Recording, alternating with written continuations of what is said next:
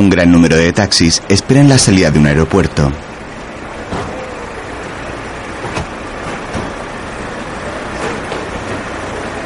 Es de noche y diferentes viajeros van subiendo a los vehículos en orden de llegada.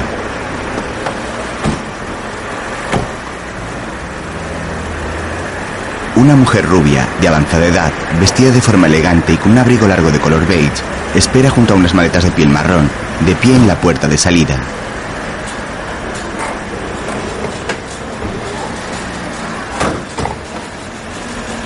Mira a su alrededor con gesto de incertidumbre.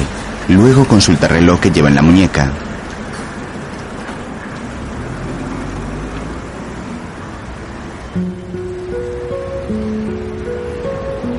Aurum presenta una producción de Bailando en la Luna con la colaboración de Televisión Española y la participación de Canal Plus. Una película española de 2001 protagonizada por Sergi López y Mariola Fuentes. El cielo abierto con María José Alfonso, Geli Albaladejo y Emilio Gutiérrez Cava. Escrita por el viralindo y Miguel Albaladejo. Dirigida por Miguel Albaladejo. En otro momento, varios autobuses circulan por el centro de Madrid. Después, dos taxistas juegan al ajedrez sobre el capó de uno de los coches. Empieza a llover y cada uno se sube a su vehículo.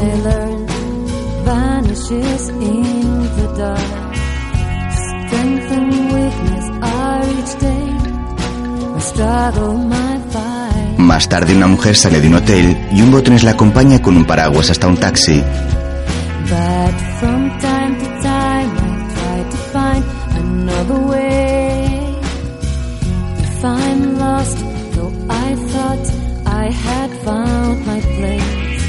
Después un hombre sale detrás de ella y observa desde la acera cómo se marcha el taxi.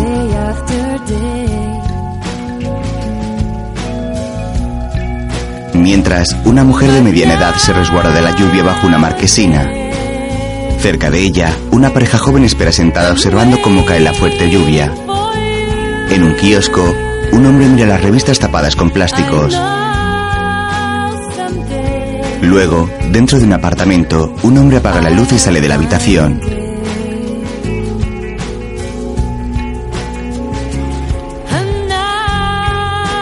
Más tarde, un camión está aparcado en una zona tranquila y el camionero baja una cortina que tapa el parabrisas. Mientras, en el apartamento, el hombre fuma un cigarrillo sentado en el salón. El teléfono suena y él contesta. Sí, ¿quién es? Soy yo. Sara, ¿dónde estás? Suena muy lejos. ¿Sara? ¿Dónde estás? Llevo toda la tarde esperándote. Me dijiste que me llamarías esa tarde, Te dije que a lo mejor te llamaría por la tarde, pero no te lo dije fijo. pero yo necesito hablar contigo. Yo creo que necesitas hablar con alguien que no sea yo, Miguel, porque yo no soy la persona más adecuada en estos momentos. ¿Es que te molesta hablar conmigo? Hace tres días era tu marido, ahora que soy una mierda soy. Por favor, no empecemos. Si la conversación sigue así, te voy a colgar, porque aunque no lo creas, yo también me siento fatal. ¿Quedas Ya. ahí? Son más de las doce. ¿Se puede saber dónde? ¿Tarde? Creía que eran las seis o las siete. Son más de las doce de la noche. Pues claro, ¿dónde coño te has ido? Ay, Dios mío, Miguel, tengo que decirte algo, pero me resulta muy difícil. Vas a pensar que soy una hija de puta. No te preocupes, no cambiaría mucho la opinión que tengo ahora. No te entiendo. Me dices que te llame y luego no paras de insultarme. Perdona, te insulto porque te quiero. Te pido que por un momento dejemos a un lado nuestro problema, por favor. Por favor, necesito que me ayudes. ¿Qué pasa?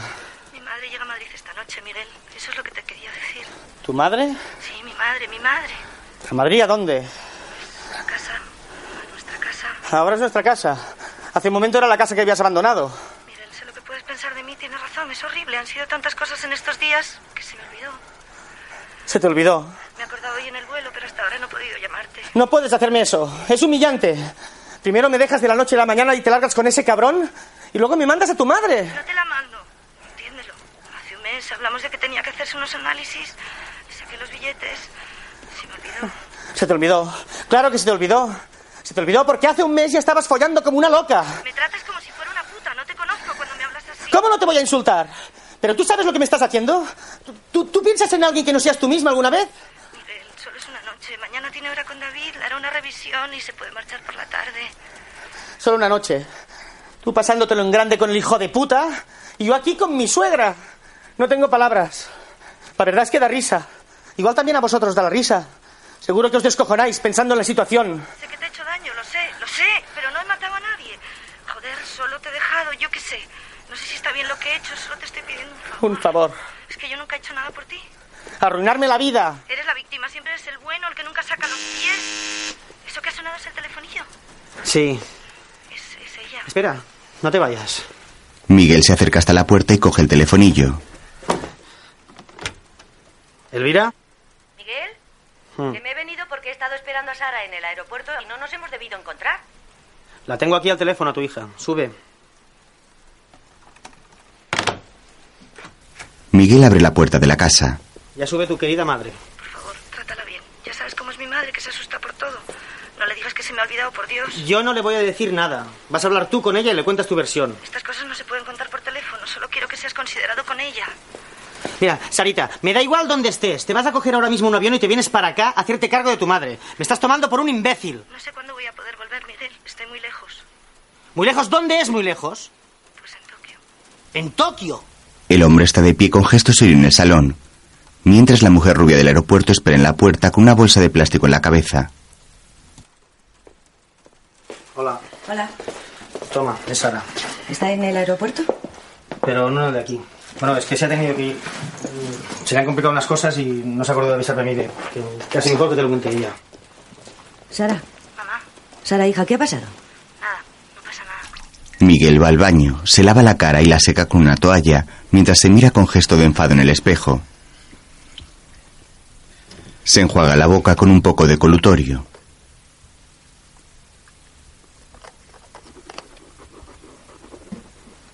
Mientras Elvira está en el salón y saca disimuladamente un bote de pastillas de su bolso, Miguel entra y se acerca a ella.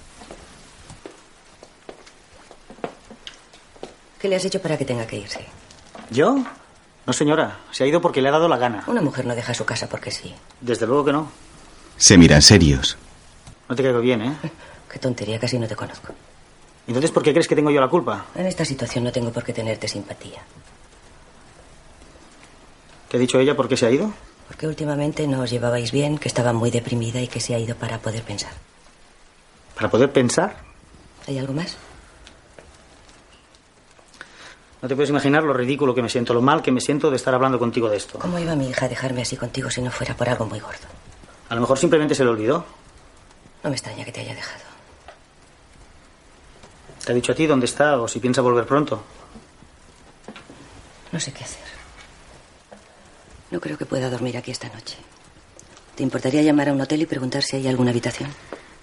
Mira, Elvira, es casi la una y bastante tenemos ya con lo que tenemos esta noche. Vamos a intentar dormir y... ¿A qué hora tienes que estar en la consulta? A las nueve. Yo también entro a las nueve. Te llevo mañana y ya veremos. Voy a hacerte la cama. No hace falta. Yo puedo dormir ahí. Miguel coge las maletas de Elvira y las lleva hasta el dormitorio.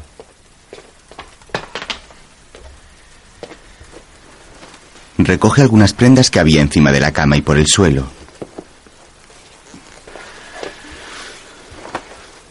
Ordena la mesilla de noche y coge unas sábanas y una manta del armario. Mientras Elvira se sirve un whisky en un vaso de tubo y se toma una pastilla.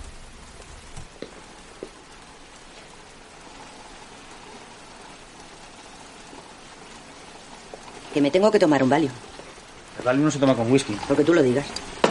La mujer recoge la mesa. ¿Qué haces? Por Pues recoger no lo vas a dejar así toda la noche, que está hecho un asco. Déjalo, por favor. Solo me faltaba eso. ¿Vas a dormir con toda esta porquería al lado? Es como si fuera mi mesita de noche. Lo necesito todo.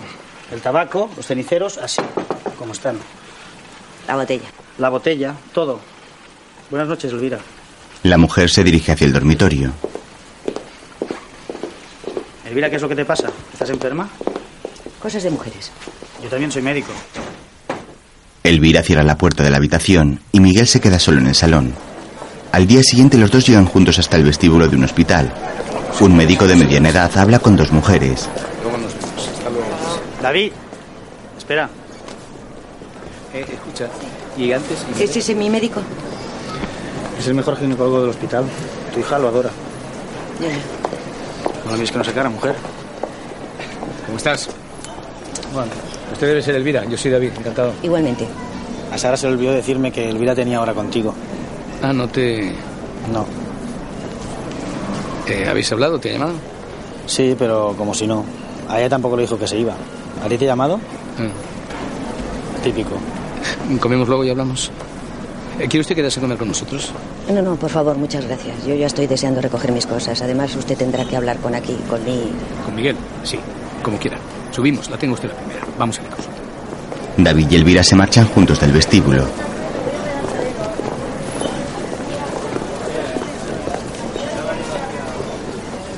Después, Miguel sale de un ascensor y camina por un pasillo hasta llegar a una consulta en la que entra.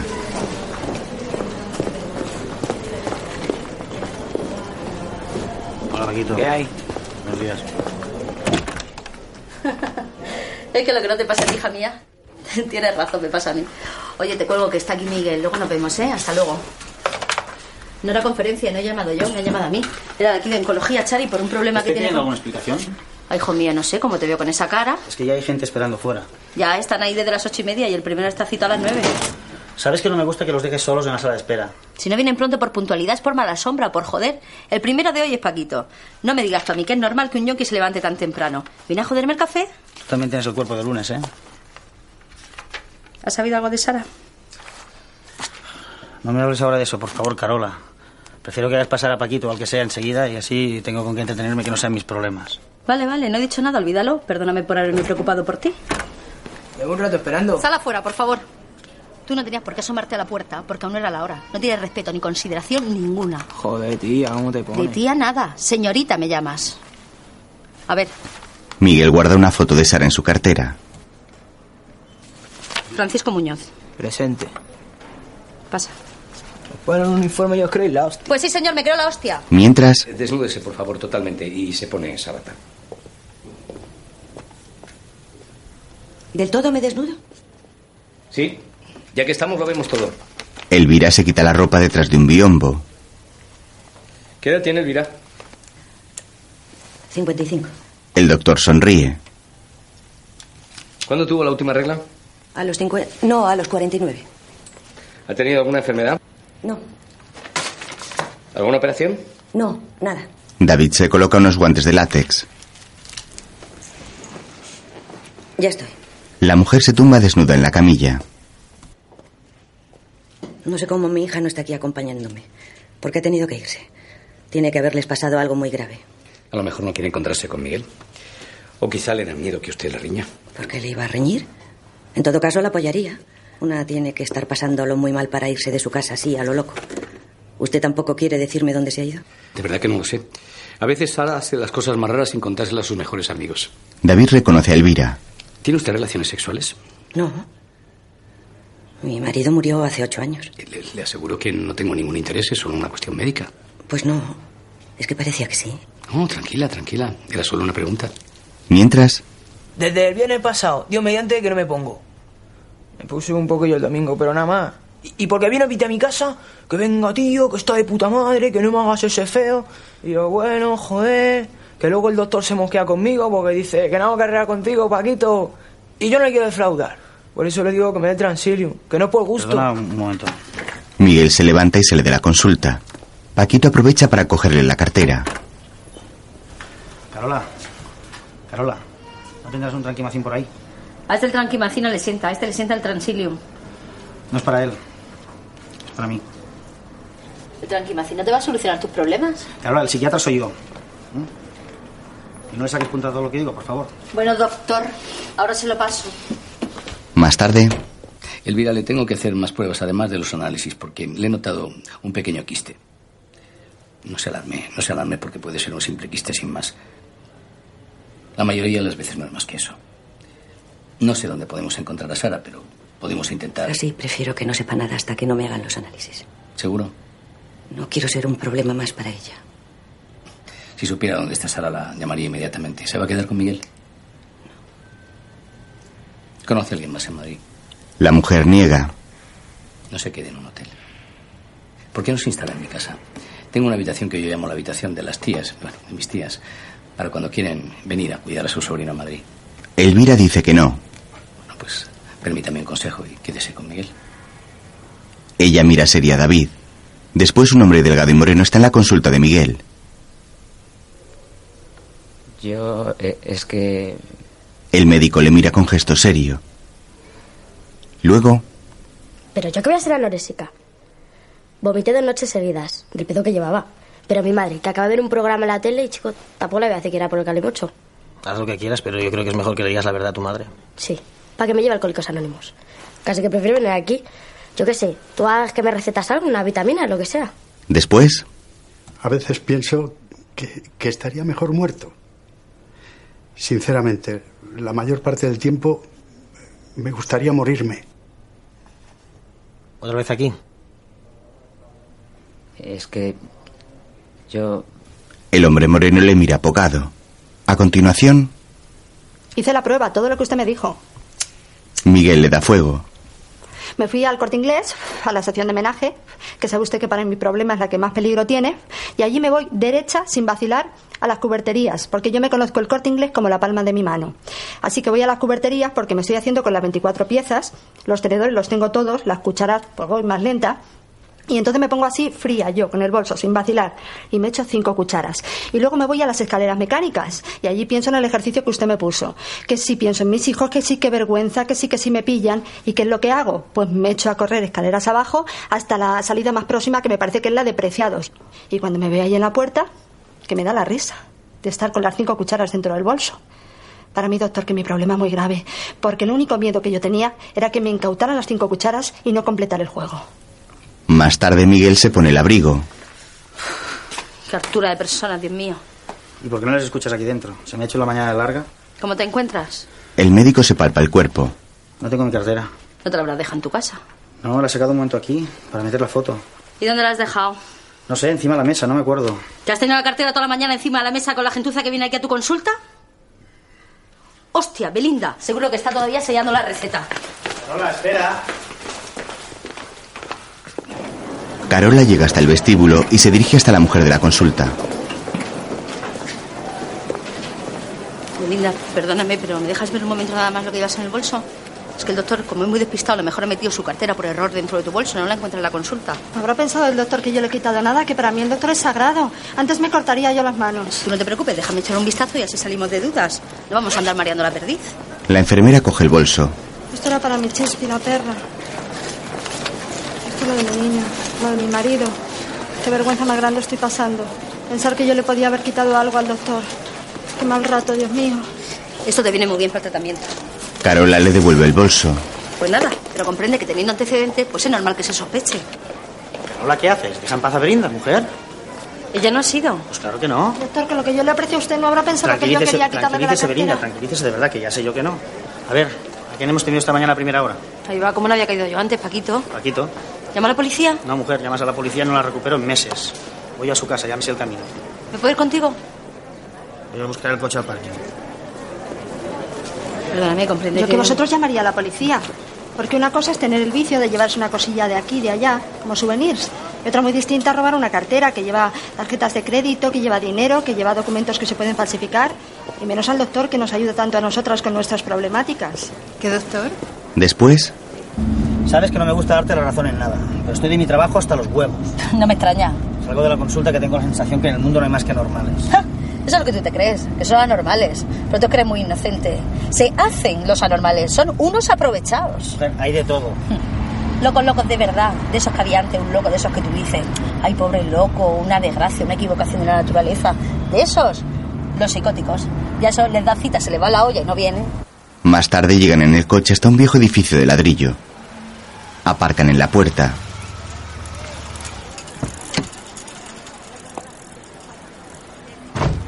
Miguel se baja del coche, se dirige al inmueble y entra. Espera frente a una puerta marrón. ¿Qué quiere? Quiero saber cómo puedo localizar a Francisco Muñoz. Francisco Muñoz no está aquí. Él no vive aquí. Viene solo cuando le da la gana. ¿Puedo hablar un momento con usted? Pues es que estoy currando. Y no abro la puerta porque este barrio está lleno de chorizos. Yo vengo preguntando por uno. La mujer de unos 30 años abre la puerta. Es mi hermano. Pues su hermano tiene que devolver ahora mismo una cartera que ha robado. Enseña la placa, por favor. Porque aquí viene mucha gente preguntando por él. ¿Qué placa? Yo si la placa no abro la boca. Me la ha dicho la asistenta social. No soy policía, soy su psiquiatra. Me lo mandó precisamente el asistente social. Ya me ha robado otras cosas y me las ha devuelto. Pregunte a su abuelo, no es la primera vez que estoy aquí. ¿Me importaría hablar un poquito más bajo? Es que tengo una clienta en la cocina. No le he denunciado nunca, pero esta vez me ha robado la cartera. Solo quiero que me la devuelva y que no venga a verme nunca más. ¿Qué llevaba usted en la cartera? Algo de dinero, la documentación y las tarjetas. ¿Las ha dado de baja? Hace diez minutos. Él las ha tenido toda la mañana. ¿Puede esperar un momento aquí en el recibidor? Es solo un momento, ¿eh? Miguel entra en la casa. Hija Yasmina, me tienes media hora aquí con la tira pegada. En vez de los pelos me va a salir la piel a jirón. O sea, exagera, tú también. Mira, que es que tengo el médico que viene a ver a mi abuela en la puerta. ¿Te importa que te deje una pierna sin hacer y vienes mañana? Pero ¿cómo? ¿Que voy a estar un día entero con una pierna así y la otra no? Pues hija, si te has estado dos meses con los pelos como una mona, por un día que te quedes a media. Mujer, te cobro solo una pierna, no seas así. Pero el labio superior sí que me lo quiero llevar hecho. Que esta tarde voy al cine y lo tengo muy feo. Puedo ir en pantalones, pero no me voy a poner un velo en la cara. Venga, el bigotillo. Hay que ver el capricho, ¿eh? ¡Que me quemas, Yasmina! ¡Que estoy del corazón! Es que salen mejor los pelos, mujer. Que tú tienes la raíz muy profunda. ¡Ay! Lito, pasa para adentro. ¿La vio que me se va detrás? Un niño pequeño juega por la casa. La clienta sale de la cocina. Mañana te pago. Te pago la mitad, que coste. La mujer se marcha y Yasmina sale al pasillo. Pues no sé qué decirle. Me llamo Yasmina. Miguel Román. Pues verá, mi hermana apareció por aquí esta mañana, pero luego igual que aparece, desaparece. Está que se le ha ido la olla, yo ya no puedo con él. Chami, ¿dónde has puesto los calzoncillos limpios? Y yo qué sé, buscarlos tú, que os creéis que soy vuestra criada. Que me he duchado y me he puesto otra vez los sucios. Pues yo ahora no me voy a poner a buscarte unos limpios, porque estoy hablando con este señor del hijo puta de tu hermano. ¿De mí? No, del otro. Tomas así, a mí me da igual. Este es el Robert, pero este me ha salido muy bueno y muy apañado. Este no se droga ni nada porque sabe que le abro la cabeza. Es deportista, de taekwondo. ¿Y Francisco? Pues eso, que vino por aquí esta mañana como a la una y yo le dije, ¿qué haces aquí? Porque hace ya un mes que lo eché a la calle, lo eché a la calle. Y él me dice, que mira lo que te traigo, Jasmine, para que luego no te mosques conmigo. Y entra con un colega y con esto. Los dos pasan al salón y observan un gran televisor que hay encima de un mueble. Buenas tardes. Ah, hombre, buenas tardes. Un matrimonio de ancianos está sentado en el sofá. Y yo le he dicho, Paco, tú esto lo has robado, ¿verdad? Y él me ha jurado y me ha perjurado que no, que no, Jasmine, que esto era una deuda que un colega tenía conmigo. Pues me temo que la tele la he comprado yo. Pues la tele la cogemos ahora mismo entre yo y el Robert y se la llevamos donde usted quiera, a su propio domicilio. ¡Robert! Abuelo, pues, por Dios, échele un ojo al niño que a saber cómo lo está poniendo todo. Se ha ido con el ¿eh? Israel. Es de mi hermana, que está en el instituto. Y aquí nadie se hace cargo de él nada más que yo. ¡Robert! ¿Qué? Ponte unos zapatos que tenemos que llevarle la tele a este señor a su casa. ¿Pero por qué? Si se la trajo el paquete de regalo para el Yayo. Ni Yayo, ni Yaya, ni leche. La tele sale de esta casa porque resulta que la tele es de este señor. Agárrala por ahí. No me la quitéis, que la he cogido mucho cariño. Anda, Yaya, yo te saco después la tele pequeña del armario, no llores. Bueno, ya me la llevaréis en otro momento. Si yo la tele no la quiero para nada, la voy a tener que vender. ¿Qué hago yo con eso? Pues nosotros no se la podemos comprar. Bueno, tampoco os la voy a regalar. Eso ya sería de tontos. No, claro, claro. Mañana se la llevamos el robrillo a su casa. Bastante con que no la ha denunciado. Oiga, ¿y por qué no la ha denunciado? Porque no me fío de la policía. Digo usted que sí, que de la policía no se puede uno fiar. Y porque nadie deja una cartera encima de la mesa teniendo pacientes como Francisco. Desde luego, ahí ha tenido usted muy poco ojo. Yo la cartera, como yo digo, siempre encima, y eso en mi propia casa. ¿Qué quieres? Dejar a tía Yasmi que está hablando. Pues eso, que mañana sin falta, de verdad. Robert, ya has oído. No te escaques que tenemos que llevar la tele. ¿Qué? Se me ocurrió todo. ¡Ay, ay! ¡Ay, si esto es mi única alegría! Mira qué cosa. A ver, dile al doctor, ¿hasta dónde está el nene del abuelo? Hasta aquí. ¡Ay! El niño se toca la cabeza. Más tarde David y Elvira están sentados en un restaurante. Carola y Miguel entran y se acercan hasta ellos. Perdona el retraso. He tenido un problema con un paciente un poquito difícil. Elvira, esta es Carola, mi ayudante en la consulta. Encantada. Igualmente. ¿Nos servirán todavía algo de comer? Mm, Yo creo que sí. ¿eh? ¿Te quedas a comer con nosotros? No, solo acompañaba a Miguel por si ya os habéis ido. Y me voy porque estoy a dieta y sufro viendo comer. Como quieras. Bueno, hasta mañana. Encantada, de verdad, señora. Igualmente. Elvira está con gesto serio. Miguel, Elvira se va a tener que quedar unos días con nosotros. Eh, Es que le he encontrado algo que probablemente no sea nada, pero habrá que hacerle una pequeña operación para eliminarlo del todo. Será una operación sencilla, ¿no? Sí, absolutamente, a muy pequeña. Vamos, eh, ni una apendicitis. No tienes que asustarte, Elvira. No estoy asustada. No, no, no es nada. Ella es muy fuerte. En cuanto Sara vuelva a llamar... No quiero que le digáis nada a Sara, ninguno de los dos. Hasta que no se sepa realmente qué es lo que tengo, no quiero que ella sepa nada. Bastante tendrá con lo que tiene. Elvira, ¿no cree que estaría mejor en mi casa? A lo mejor puedo conseguir que la ingresen mañana pasado. Solo serán una o dos noches. Si solo van a ser una o dos noches, no sé por qué no las puedo pasar en un hotel. Después Elvira y Miguel van en el coche. La mujer mira pensativa por la ventanilla. Elvira, Sara está en la otra punta del mundo. Si no le decimos lo que te pasa en cuanto llame la primera vez, no sé cuánto puede tardar en volver. No quiero que me utilices como excusa para hacer volver a mi hija. No quiero utilizarte como nada. De verdad que estoy intentando dejar en un segundo plano lo que nos ha pasado a Sara y a mí. ¿Dónde está? Lejísimos, de verdad.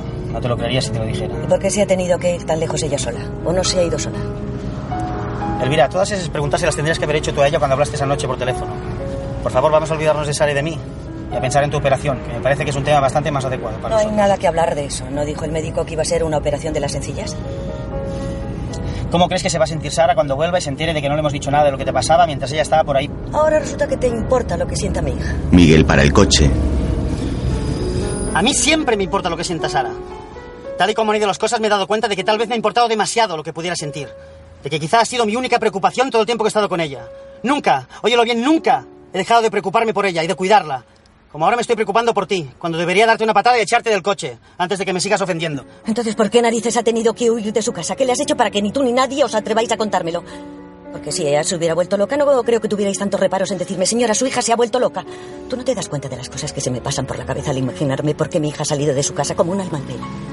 Seguro que lo que ha pasado no te lo imaginas. Dímelo tú. Sara me ha dejado por otro. ¿Por qué? ¿Por qué? Lo siento, pero esa pregunta sí te la tiene que responder ella. ¿Es que no la hacías feliz? ¿Pero por qué tengo que ser yo el culpable? Si ha ido con otro, pues porque le habrá gustado más que yo. Yo qué sé, porque se ha encoñado. Mira, Elvira, respétame un poco y confórmate con lo que te estoy contando. Que te cuente ella el resto, cuando aparezca. ¿Con quién está mi hija? ¿Es alguien que yo conozco? ¿Quién es? Elvira, de verdad que te Dime conto- quién es y acabemos ya con esta farsa. Vas a ser la primera en arrepentirte cuando te lo haya dicho. Ya veremos. Pero qué más da. Si al fin y al cabo ibas a enterarte más tarde o más temprano, en cuanto volviera. Eso mismo pienso yo.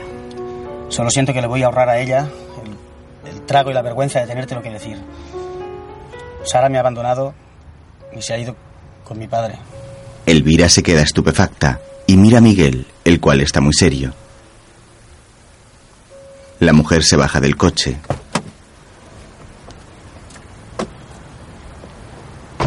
Se apoya en un árbol y comienza a vomitar. Miguel también se apea del vehículo y se acerca a la mujer para ayudarla. Ella se aparta y se sienta en un bordillo muy agobiada. ¿Se encuentra bien, señora? No, no, no, no se preocupen, por favor, soy médico. De verdad, déjenme respirar. Varios peatones ayudan al hombre a introducir a Elvira en el asiento de atrás del coche.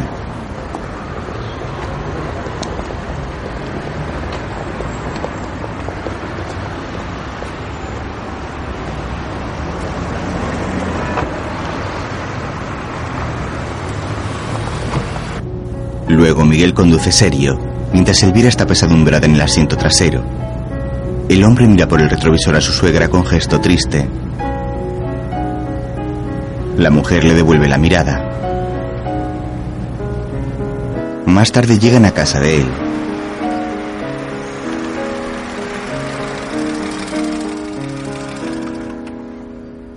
Ya hemos llegado. ¿Te quieres bajar tú aquí? Yo voy a aparcar. Es monstruoso. Y rastrero, y mezquino, y perverso. Pero el verdadero monstruo no es ella, es él. A que tú no sabías que fue mi padre quien nos presentó a Sara y a mí. Sara lo conoció cuando trabajaba en la galería de arte. A él le acababan de organizar su primera retrospectiva. Yo estaba fatal en aquella época. Acababa de terminar una relación. Estaba destrozado. Él prácticamente me empujó a los brazos de Sara. Y con el tiempo llegué a agradecérselo tanto. No puedo creer que mi hija haya hecho eso. Ni yo. En realidad él tampoco me lo esperaba. Le he visto andar detrás de las hijas de sus amigos, de las mujeres de sus amigos, pero yo creía que el único terreno prohibido, la única cosa que podría respetar era mi mujer. Ahora pienso que tal vez eso ha sido incluso un aliciente en la conquista. Yasmina sale del portal de Miguel y al verle camina deprisa. Oiga, oiga, espere. El médico se acerca hasta ella. ¿Qué hace saliendo de mi casa? Doctor, le digo doctor y le digo psiquiatra, es que no sé cómo se les llama. Miguel, Miguel, es que no he sido sincera del todo con usted. La cartera la tengo yo. Cuando vino Paquito con la tele, se metió en el baño y mientras yo le pillé la cartera. Le juro que no sé ni lo que tiene. Le abrí un momento, vi las tarjetas de crédito y dije, ay Dios mío. Se le iba a dejar en el buzón de su casa, pero no cabía por la ranura. Y no quería arañarla, que parece buena. De ¿Verdad? Tenga, tome. La mujer le entrega la cartera y Miguel mira en su interior. No sé si tengo que darle las gracias. Pensará usted que yo también soy una choriza. No, eso no. No pienso nada. Mire, es que tengo otras cosas en que pensar. Pues sí, soy una choriza. ¿Lo soy? ¿Soy una choriza? No, usted no, su hermano. No me llame de usted, que a la gentuza no se la llama de usted. El Paquito no solo se presentó con la tele, me trajo también un aparato de depilar buenísimo que yo le tenía a capricho. No sabe muy bien cómo hacerme la pelota. Me hace una guarrada muy grande y después un regalito a Yasmina para callarle la boca. Yo es que hago ceras en la peluquería de abajo de mi casa, pero trabajo mucho. Me tienen mata a trabajar y quería ponerme por mi cuenta. Yo no veo bien que el Paquito robe, pero me trajo eso y yo bien sabía que lo había robado, pero quise hacer la vista gorda. ¿Y cuánto cuesta esto? Lo digo para saber cuánto me he gastado. No sé, 30, 30 y pico. Joder. Uy, una señora ha salido de su coche y se acaba de caer al suelo. Miguel corre hasta Elvira, la cual está en el suelo de rodillas, y la ayuda a levantarse.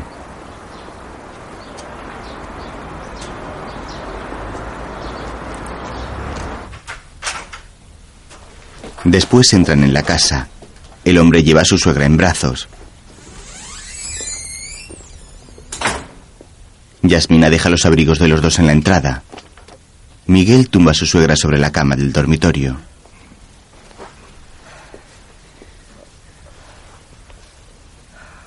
Le quita los zapatos. Yasmina coge una manta que hay sobre la cama y la tapa. Elvira se abre la chaqueta y mira al techo. No la cobra demasiado. La anciana se queda tumbada en la cama, mientras los otros dos salen de la habitación.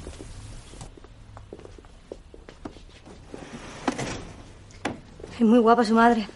No, no, no es mi madre. ¿Una tía? No, es mi suegra. Ah, que es usted casado. Claro, es que como no lleva usted anillo, aunque esas cosas ya no se llevan.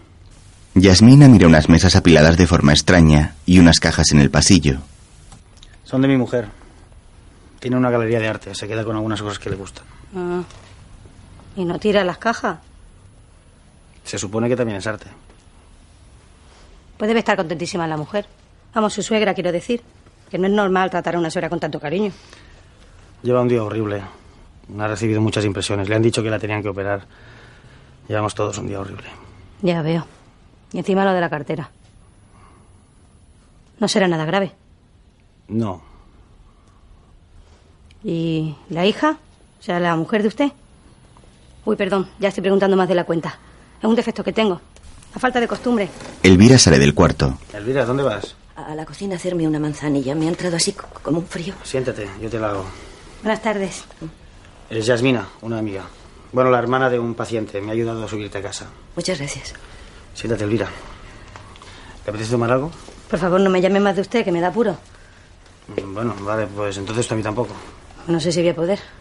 ¿Quieres tomar algo? Yo voy a prepararme un té. Pues bueno, pues un té yo también. El té de las cinco. Es lo que se dice, ¿no?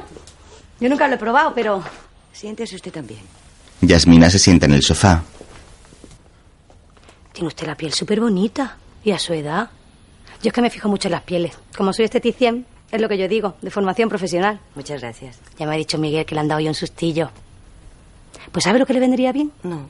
Usted tiene dinero, ¿verdad? Pues váyase de compra y no piense en nada feo.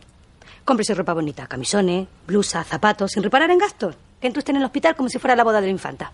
¿A qué peluquería va usted? Aquí en Madrid a ninguna. No vivo aquí, soy de Santander. Pues ¿sabe lo que le digo? Que en Santander no la sacan a usted partido. Con el pelo tan bonito que usted tiene, vamos, podría estar mucho mejor. Mire, aquí trabajo yo. Preferiría atenderla en mi casa, pero es que allí solo hago cera y manicuras. Y de extranje, y no vaya usted a decir nada. Pero si viene temprano, que todavía no estoy yo muy liada, y le deja bien clarito a mi jefa que quiere usted que yo la atienda, vamos, le prometo que la dejo a usted como no se había visto desde que tenía 25 años. No sé si tendré ánimo. El pelo suelto le tiene que quedar estupendamente a la forma de su cara. Y si va a estar un par de días en la cama, es lo más práctico. Uy, perdone. Le digo que no piense en cosas feas y yo vengo a recordarle el hospital. No tiene importancia. ¿Se parece su hija a usted? Seguro que es muy guapa. La verdad es que no nos parecemos apenas en nada. La joven mira con gesto triste a Elvira.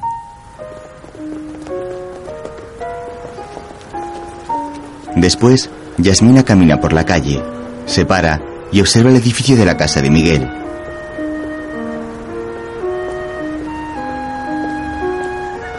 Finalmente decide marcharse.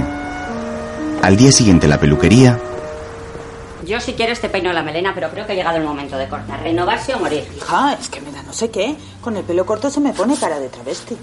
De mi amor con el pelo corto tiene cara de travesti. Sigle Maglen con el pelo corto tiene cara de travesti. Mira, bonita, que yo no es por cobrarte el corte, que a mí las clientas me sobran, pero creo que a tu edad la melena larga está como fuera de lugar. Bueno, venga, pues corta. Pero ya verás cómo se me pone cara de travesti. Y además, el pelo largo que es de sucias. Te lo voy a dejar que no te lo vas a tener ni que peinar. Cada mechón que de corto. pasa cinco años. Adelante. Ah, Buenos días. Buenos días, ¿puedo atenderla en algo? Venía a arreglarme un poco el pelo, a hacerme la manicura y a depilarme. Bueno, un poco de todo. Bueno, Yasmina puede empezar con la manicura y la depilación. A mí me queda menos de una hora. Casi prefiero que la chica empiece con el pelo. Tú sabes cortar, ¿verdad? Sí, bueno, la peluquera es Juani, pero sí que sé. Bueno, pues entonces me lo arreglas tú. Si a usted no le importa, claro. No, no, a mí que me va a importar. Siéntese aquí. Gracias. Yasmina le retira el abrigo y Elvira se sienta en el lavabo. En otro momento, en el hospital, la mujer está tumbada sobre una camilla semidesnuda y con un gorro de papel cubriendo su cabeza. La mujer mira fijamente al techo y se le llenan los ojos de lágrimas. Al día siguiente, un autobús frena en una parada. Vamos, a la vez que al final se nos va a caer. Es verdad, es que está bien lejos por un peso. No te quejes tanto, es que no te avergonzas todo el día haciéndote la víctima. Yo no me hago la víctima, es que esto me saca un muerto. Venga ya, deja de discutir que me la estáis echando de la vida. Otro que tal, todo el día con el taekwondo y luego no vales para nada. El taekwondo se lucha con las piernas listas, siempre tienes que meter baza. Si no está el tío en su casa, yo le dejo la tele frontal. A mí no me piden para por lo que al barrio. Eh, mira una vez, claro que me estás poniendo la cabeza madonna. Joder, no sé de qué se me Yasmina y sus hermanos cargan con el televisor hasta casa de Miguel. Pero sé aquí un momento. La chica se pinta los labios.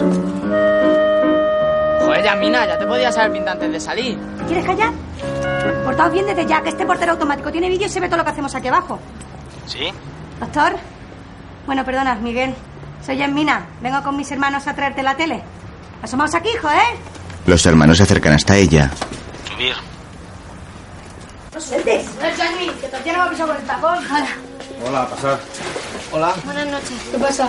No tenéis que haber molestado. Perdona que no hayamos venido antes, pero es que para ponernos todos de acuerdo, No había ninguna prisa. este con el gimnasio, la otra con la informática, yo con los pelos, el Irra que está siempre escaqueado, no te digo en el panorama. Oye, ¿la podemos dejar en algún sitio? Es que no veas lo que pesa la cabrona. Claro, hombre. Perdonad. Mira. Ya está, aquí mismo. No, ahí no. ¿Te parece madera buena y le vais a rayar la mesa? Si le ha dicho que ahí, pues ahí la ponemos, ¿no? ¿No tiene un mueble para la tele?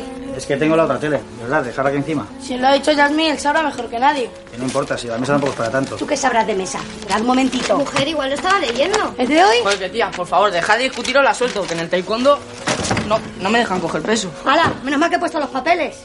Claro, como tú las has ido soltando cada dos por tres. Perdona que sean tan animales, pero es que un poquito de razón sí que tienen. Los traigo así de cargaditos desde casa y hemos cogido dos autobuses. Esta es Tatiana, mi hermana pequeña. Y al Robert y al Isra ya los conoces. Si llego a saber que no tenéis vehículo, hubiera podido ir yo. Si es que le íbamos a traer la motillo del Robert, en una vaca con ruedas que se ha hecho. Pero digo, a ver si se nos vuelca y se nos queda Miguel sin su tele. Pasar a ver la tele cómo hubiera llegado la moto de este, con la forma de conducir que tiene. Bueno, vale ya, ¿eh? Que bastante lata le hemos dado ya a este señor. Bueno, a Miguel, que no me acostumbro. Y es que es una mierdecilla de moto. Oye, deja mi moto en paz que te doy una galla, que ya me está sentando mucho, ¿eh? Una galla os voy a dar yo a cada uno como nos calléis. Perdonad un momento.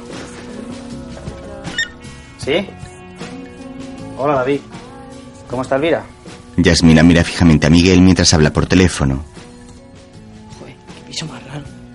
Raro, raro. Es bonito, que tú eres un catete y no te das cuenta. ¿Seguro que está todo tan bien? No sé, es que suena como que quisieras tranquilizarme. Sí, será que estoy un poco paranoico. Tampoco es tan raro, ¿no? ¿Para cuándo crees que será para volverse a su casa? Anda, no te rías de mí. Venga, te veo mañana. Miguel cuelga. ¿Era algo de tu suegra? Sí, ¿Está bien? sí, sí, la operación ha ido muy bien. Va a estar durmiendo un día entero. Ella parecía que tenía mejor ánimo, ¿verdad? Que vino a verme ayer por la mañana para que la peinara y la arreglara un poquito. Se lo dije yo aquí el otro día, pues para que pensara en otra cosa y quitarle el sustillo, pero creí que no me iba a hacer caso. No lo sabía. ¿Queréis sentaros un momento o tomar algo? Bueno, sí. No, estos no quieren tomar nada. La verdad es que lo he dicho muy deprisa. No sé si tengo algo en la nevera. Claro, con la suegra operada, la mujer de viaje.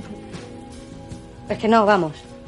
Pues si no se toma nada, yo me voy, que tengo entrenamiento. Y tú, Israel, no te apalanques, el camino es muy largo. Ala, vamos. Si te quieres quedarte un rato más, yo puedo acostar a la abuela, si Israel me ayuda. ¿Y por qué iba yo a querer quedarme? Nos vamos todos. Y luego no hay autobuses. Como queráis. Bueno, adiós. ¿Y ¿Recuerdos a la suegra? ¿Sí? Sara. Madre, bien. Sí, se hizo los análisis y se volvió a su casa ayer. Yasmina deja un sobre encima del televisor. Pues si no está en su casa, se habrá ido a otro sitio. ¿A mí qué me cuentas? Tampoco te creas que ha estado muy comunicativa conmigo. La mujer sale de la casa. ¿Qué pasa? ¿Solo llamas para preguntar por tu madre? Por favor, Miguel, no empieces. No lo hagas todo más difícil. ¿Que yo lo hago todo más difícil? Por favor. Llevo tres años contigo y en todo este tiempo solo he deseado salir del trabajo para verte. ¿Eso es para ti hacértelo más difícil? ¿Por qué pones esa música cada vez que te llamo? No la he puesto porque tú llamaras, ya la estaba escuchando. La pones a todas horas, ¿verdad? ¿Y a ti qué te importa? Lo primero que tendrías que hacer es quitar esa canción.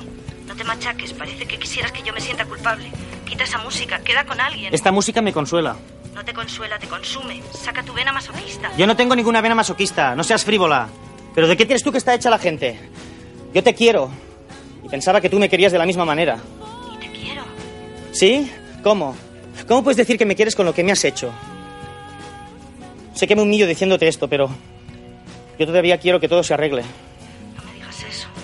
Me hace sentir tan canalla. Yo no le voy a decir nada a nadie, porque quiero que reconsideres lo que has hecho. Tienes que volverlo a pensar.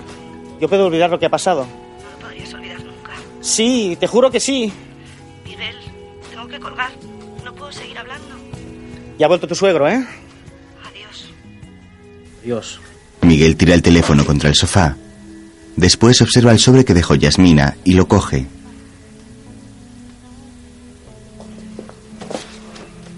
Saca un billete y una carta en la cual está escrito: Por favor, déjame que te vaya pagando poco a poco la Epilady. Gracias y perdona por todo. Yasmina.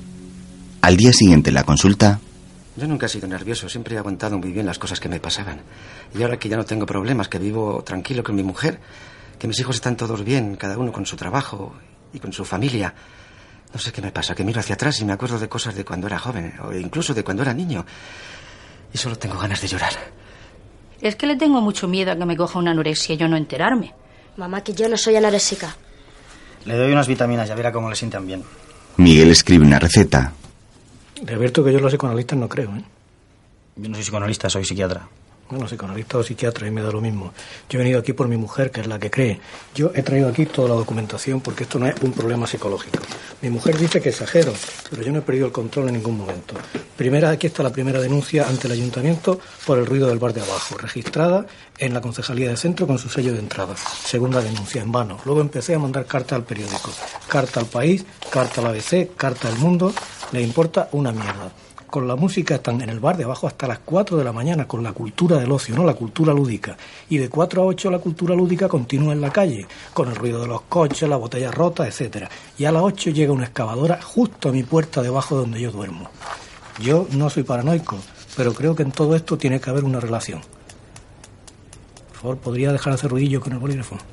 Después, el hombre moreno y delgado está sentado frente a Miguel fumando un cigarrillo. En el cuello lleva colgado un cronómetro.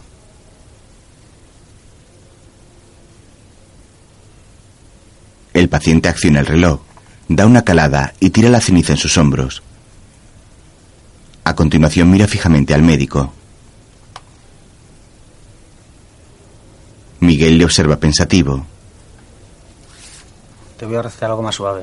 Más tarde Elvira está tumbada en una cama del hospital. Nena, ayúdame que le enseño el corte a tu hermano.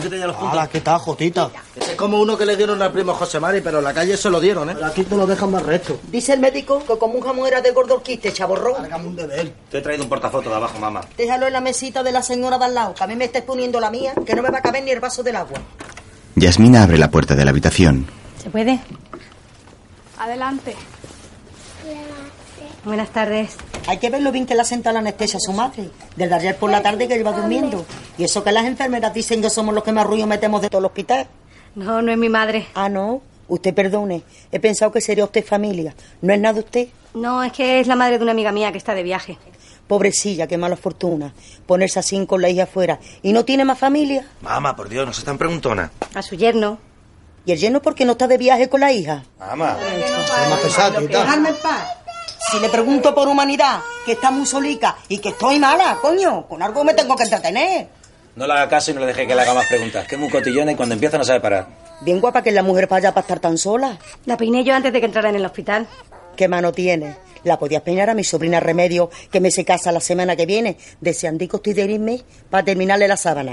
Espere, La mujer se acerca hasta la compañera de habitación y le entrega una tarjeta. este es mi teléfono, la puedo peinar en casa. Pero esto no será de cobrar. Bueno, sí, es lo que tengo que peino, pero cobro. La puedo peinar también usted así las hago un precio. Y a mis primas que vienen de Murcia, si te llevo más de 15, me hace una rebajica grande. Claro. Yasmín. La chica se acerca hasta la cama de Elvira y se sienta a su lado. No se esperaba usted que iba a venir a verla, ¿eh? Ayer me dio usted a mí una sorpresa y hoy se la doy yo. ¿Se puede? Yasmina. Miguel, perdona que haya venido. Buenas tardes. Buenas Hola, buenas. Buenas tardes. No te importa que haya venido a ver cómo está Elvira, ¿verdad? Pensarás que soy una pesada. ¿Cómo le va a importar? Tú no tienes que pedir permiso a nadie para venir a verme. Claro que no. Eso es lo que no esperaba verte aquí. Perdona si ha parecido otra cosa. Digo, pues me paso a ver si necesitan algo estas personas. ¿Te encuentras bien? Creo que sí. ¿Necesitas alguna cosa? Seguir durmiendo otro rato. Duerme todo lo que quieras. David tiene a toda la planta pendiente de ti para que no te falte de nada. Usted es el yerno, ¿verdad? Calla. Ya nos ha contado aquí la chica lo de su mujer. ¿Y qué viaje más largo tiene que ser, no? Para que no pueda volver a estar al laico de su madre. Más tarde, Yasmina sale del hospital y se para en la puerta.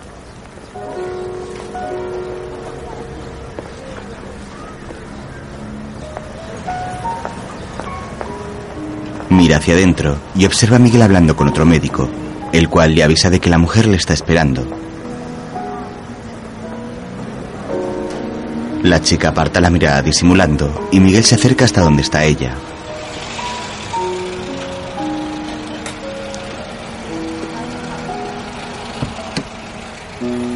Quería pedirte perdón ¿Perdón por qué? por ayer. No pretendía escuchar tu conversación con tu mujer. Me di cuenta que te cortaba que yo estuviera. A mí me pasa lo mismo, no consigo decir una mentira por teléfono si hay alguien delante. Aunque sea una mentira con buena intención como la tuya. No te preocupes, no tiene importancia. Ella no sabe que a su madre la acaban de operar, ¿verdad? No, no lo sabe. Yo me he pasado la vida mintiéndole a mis abuelos y a mis hermanos, a tapar las cosas de la familia, de mi padre, de Paquito, como tú, para no hacerle sufrir sin necesidad. ¿Y a ti te gustaría que te contaran que a tu madre la están operando? Pues no sé, no puedo imaginármelo. Mi madre se murió cuando yo era chica. El Israel tenía un añito, el Robert cuatro, la Tati seis y el Paquito diez. Vaya. A partir de ahí no he tenido yo la suerte de que nadie me ocultase nunca nada. Todas las verdades me las he tenido que comer crudas yo solita y cuidándome de que los niños se enteraran de lo menos posible. Ya me hubiese gustado a mí que alguien me dijera, pobre Yasmina, que no se entere para que no se disguste. Pues a mí nunca me ha gustado que me oculten las cosas. Uy, mi autobús. Yasmina sale corriendo, cruza una calle y llega hasta una parada. Yasmina, gracias por las 5.000 pesetas. Bueno, y por todo. Ya te ha cortado Paquito para que no te metas ningún lío más. Todos los líos sean como este. La chica sube al autobús muy sonriente y Miguel observa cómo se marcha. Carola llega. ¿No has traído tu coche? Sí, es que estaba... Bueno, he venido a acompañarla. ¿Quién era esa chica? La hermana de Paquito. Joder, lo que faltaba. A ti te va la marcha, tío. ¿No tienes tú pocas complicaciones en tu vida y te la acabas complicando con la de tus pacientes? ¿Qué pasa? ¿Qué he dicho ahora? Nada, nada. ¿Sabes? Me está pagando a plazos lo que Paquito compró con mi tarjeta. Ah, sí. Tú eres muy inocente. A ver, ¿por qué soy muy inocente? Porque una de dos. Esa tía o es muy buena o es mi lista. Y en mi opinión, en mi opinión, digo, esa tía lo que es es una lista. Porque gente buena, así como tú y como yo, en esta vida ya no queda, tío. Ándate con ojo. Hasta mañana. Al día siguiente en la consulta, A mí no me hace caso. Y ya lo ve cómo se está poniendo como un cerdo, aunque esté mal que yo lo diga. Cada día que pasa se parece más a su padre. La pediatra me dice que le controle las comidas. ¿Pero cómo le voy a controlar? Si ya me levanta el brazo cada vez que le digo que no me bollicao. Ahora que el día que me pongas la mano encima yo a ti te parto la cara. Con tu padre no he podido, pero a ti te vuelvo la cara del revés. ¿Me oyes? Del revés. Miguel está con gesto serio. Yo. mm, Yo quiero hacer. Quiero hacer el acto. Es más, yo- me paso la vida pensando en ello. Pero cuando llega mi marido. A casa. Y entra por esa puerta. Con esa cara. Una señora de mediana edad mira fijamente a Miguel, el cual la observa pensativo. Después, ¿Por qué tengo que hacerle más caso a lo que me dice usted que a lo que digo yo aquí dentro cuando estoy solo? ¿Usted sabe lo que yo tengo aquí dentro? A ver, psiquiatra, que hable. Joder, hoy tiene la consulta llena de... una mujer morena hace un gesto de locura al médico. Después, No hay un tratamiento definitivo, ¿verdad? Si te soy sincero, no. Pero hay alguna medicación muy buena y cada día aparecen cosas nuevas. De momento hay que conseguir que te estabilices. En unos años puede aparecer ese tratamiento definitivo. Voy a ser siempre consciente de mi evolución. A veces no lo serás. Y tendré que dejar mi trabajo. Sí. En algún momento tendrás que dejarlo. una joven con pelo castaño está sentada frente al médico. Menos mal que no tengo hijos. Se toca la cara con pena. Más tarde, Menos mal que no tengo hijos. Joder, menudo viernes, menuda semanita. Si llega a durar un día más me tenéis que internar a mí. Miguel y Carola ordenan informes en la mesa de la consulta. ¿Y a ti qué te pasa ahora? Nada. Venga, Carolita, no me hagas eso precisamente hoy, que no estoy para más números. Sí, mucho Carolita para arriba y Carolita para abajo, pero me tienes harta, Miguel, pero que muy harta. ¿Que estás pasando una semana horrible? Pues ya lo sé yo, pero ya me podías tener un poco más de confianza y tratarme como una amiga que yo es lo que creo que soy. Pues claro que eres mi amiga. Yo creí que eras mi amigo antes que mi jefe, pero veo que no, que para ti primero está el escalafón. ¿Pero qué dices? Anda, mujer, no te enfades conmigo. ¿No me fade contigo? ¿Pero qué pasa? ¿Que ahora soy menos que David? ¿Que porque él es el amigo fino de tu mujer te interesan más ahora sus confidencias? Te acercas más a él porque eso te acerca más a Sara. Mira, déjalo porque puedes meter la pata. Me da igual, yo siempre la meto. No te equivoques, Carola. Si por mí fuera, no hablaría de esto con nadie. Supongo que David sabe muchas cosas sobre mis cuernos porque Sara se lo habrá contado todo. Y te aseguro que para mí no es ningún consuelo. Yo te cuento todo, con quién me acuesto, con quién me levanto, yo te doy todo y tú en cambio eres un mezquino. ¿Un mezquino? Sí, señor, el que no cuenta nada de sí mismo porque quiere hacerse el interesante. Joder, parece que ninguno podáis poneros en mi lugar sin tener todos los detalles. Y si pensaras un poco, caerías en la cuenta de que en estas cosas los detalles siempre son lo más doloroso. A mí no me hables en ese tono. Porque para otras cosas, bien que me has tenido el día y me has estado mareando todo lo que te ha dado la gana. ¿Quieres que te diga lo que pienso? Que a mí me quieres para el jiji jaja, pero que en el fondo no me tienes ningún respeto y piensas que en un problema como este yo no voy a estar a la altura. Mira, pues a lo mejor tienes razón, porque si estuvieras a la altura te darías cuenta de cómo... Total, porque al señorito le ha dejado a su mujer. Como eso no ocurrirá todos los días, pero no, el doctor Román es especial. Él está todo el día tratando trastornados, pero no puede soportar que algo se le derrumbe en su vida y lo trastorne a él. Ah, Mira, déjame en paz de una puta vez, ¿vale? Esa soberbia, Miguel, la enfermedad de la soberbia que es la que tenéis todos los psiquiatras. Y no me lo estoy inventando, lo digo porque conozco a otros. Mira, cállate porque no dices más que tonterías. Dime, ¿tú conoces a alguien en este mundo que no lleve un buen par de cuernos encima de su cabeza? Tú eres tonta. Te, te estás compadeciendo de ti mismo, te estás portando con el más imbécil de tus pacientes. Joder, pero si lo que te he hecho Sara está a la orden del día. Ni que te hubiera dejado para irse con, yo que sé, con tu padre o algo así. La enfermera mira a Miguel con cara de circunstancias. Perdóname. ¿Ya te encuentras más tranquila? Miguel, te pido perdón, por favor, yo que me iba a imaginar. Anda, dej- vete a la mierda. El médico se marcha de la consulta. Carola se queda cabizbaja. Más tarde en un bar, Miguel está sentado en la barra y apura su vaso de un trago.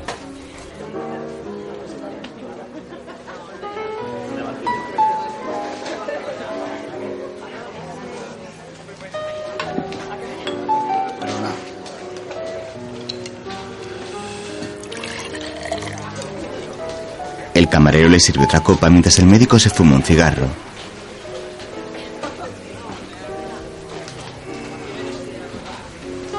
David entra en el bar y se acerca hasta él.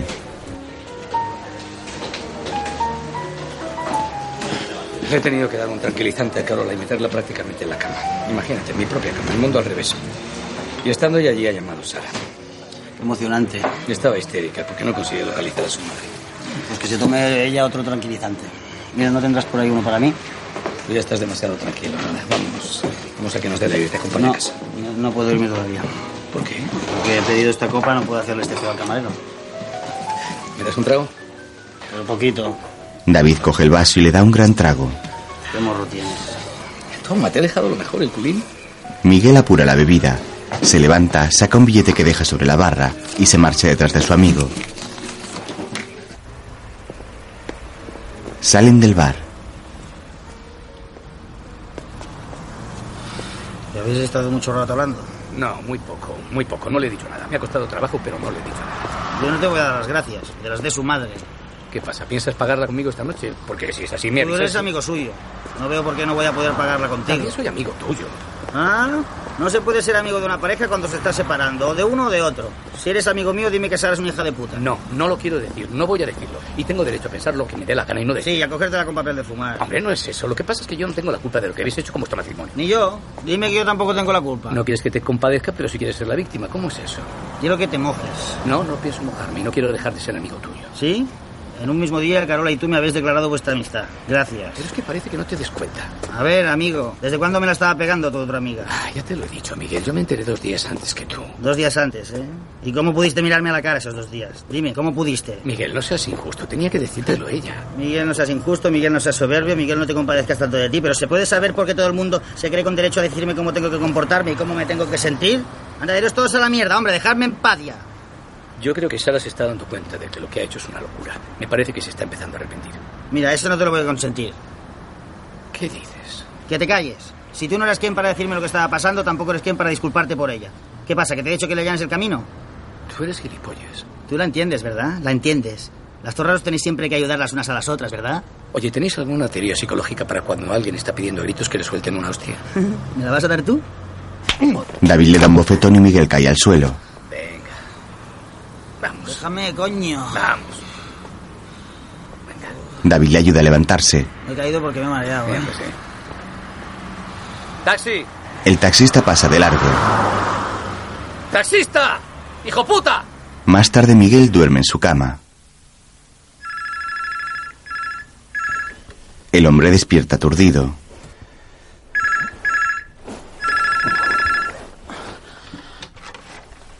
Sí. ¿Miguel? Sí, soy yo. Qué alegría encontrarte por fin, soy Yasmina. Perdona que te llame tan tarde, pero es que no podía acostarme sin contarte lo que me ha pasado. ¿No has oído mis mensajes?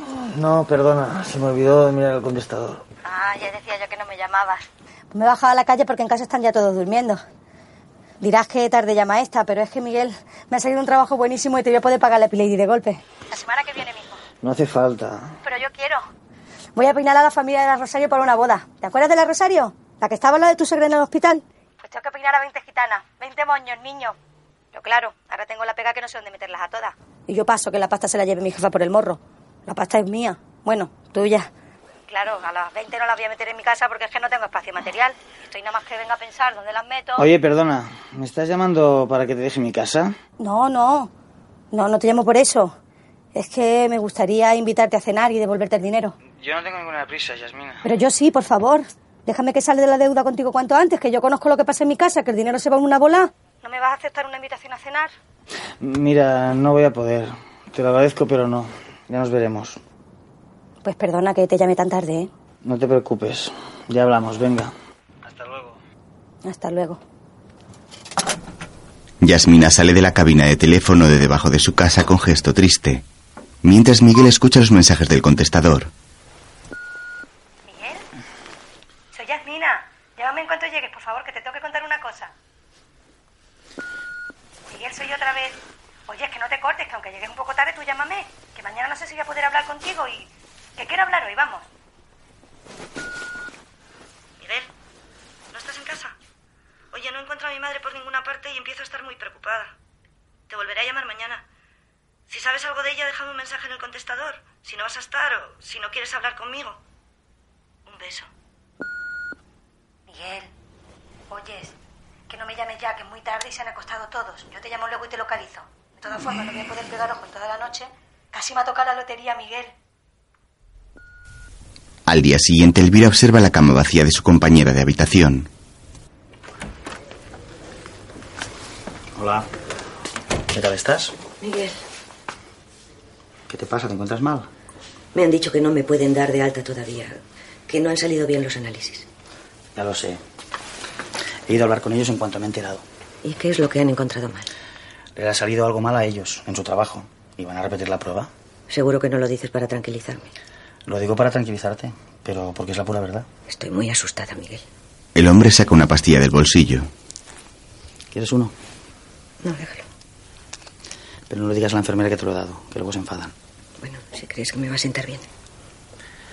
Luego a la noche le pides otro a la enfermera si te pones muy nerviosa. Elvira se toma el tranquilizante. ¿Quieres que me quede aquí a dormir contigo? Igual no me tiene nadie hasta mañana. No, no, no podría pegar ojos si sé que has venido aquí para no dejarme sola. Yo puedo dormir en esa cama. No, no, prefiero estar sola. Estoy acostumbrada. Me han hecho mucha compañía. Pero la verdad es que estaba deseando que se marcharan. Ya necesitaba un rato sin nadie a mi alrededor. ¿Sabes que su familia la engañaba? Los veías a todos tan contentos y con tantas ganas de contarse cosas. Y yo sabiendo que la estaban engañando. La han sacado de aquí para irse a la boda de una sobrina y para morirse en casa. Su hija me ha dicho que no tiene cura. Anoche pensé en decírselo, en decirle, señora, despídase usted de sus hijos y sepa lo que todo el mundo sabe y comenta a sus espaldas. El insomnio te hace pensar cosas muy raras. Más tarde Miguel llega a su casa.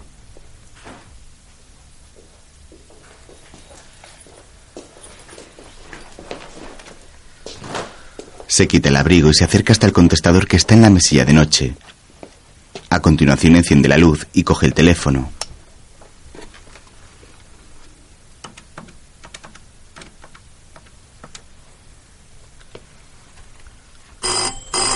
Tatiana contesta.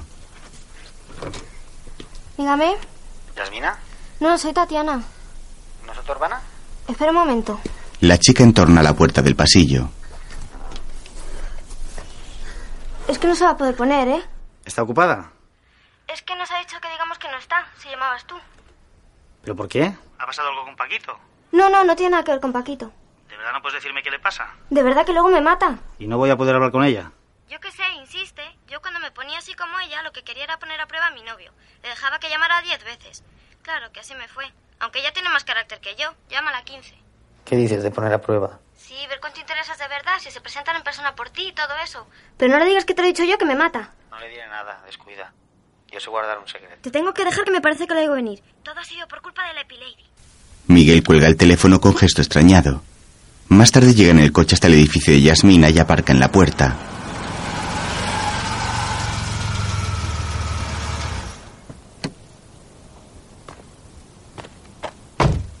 El hombre se acerca a la entrada del inmueble.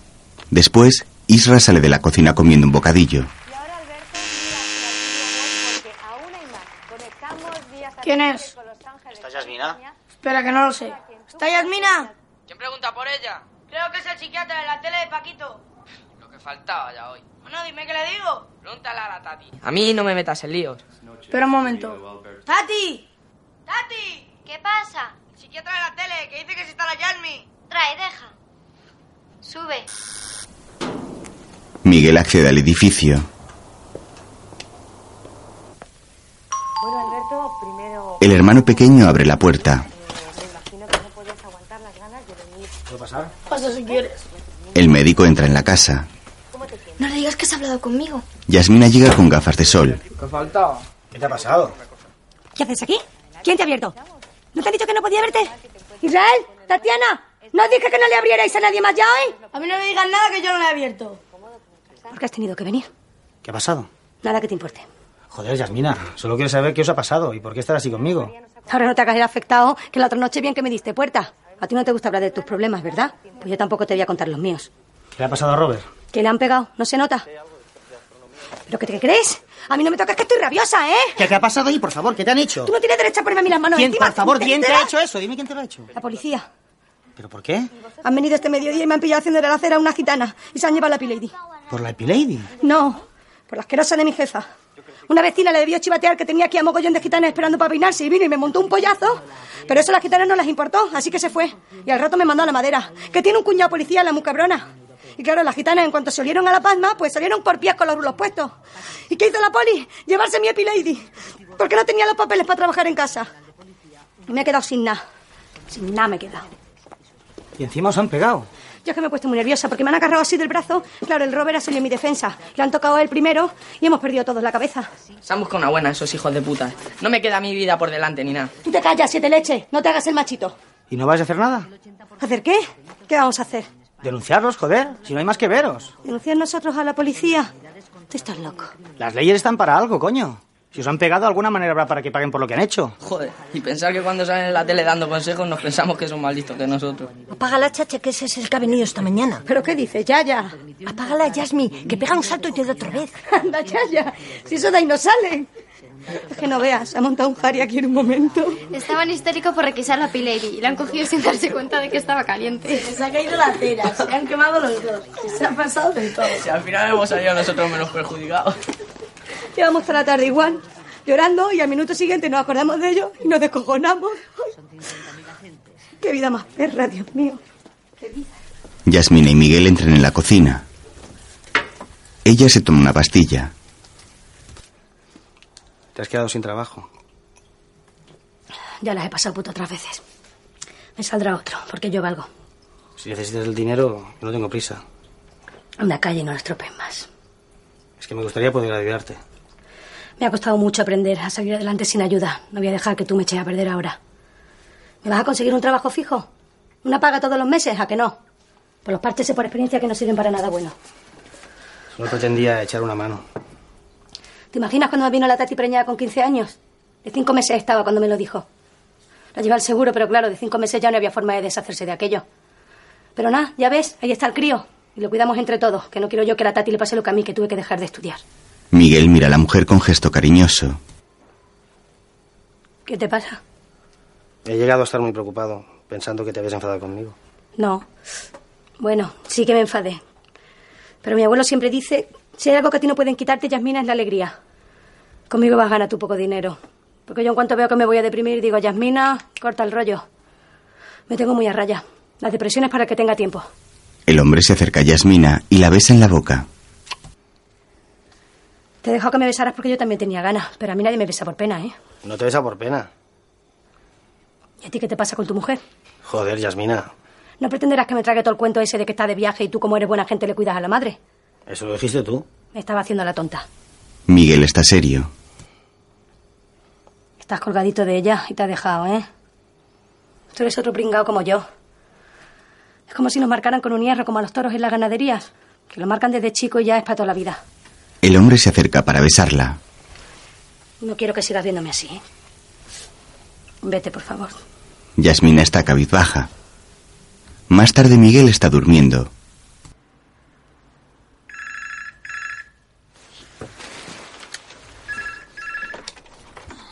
¿Sí? Miguel, Sara. parece sorprendido. No, es que estaba dormido.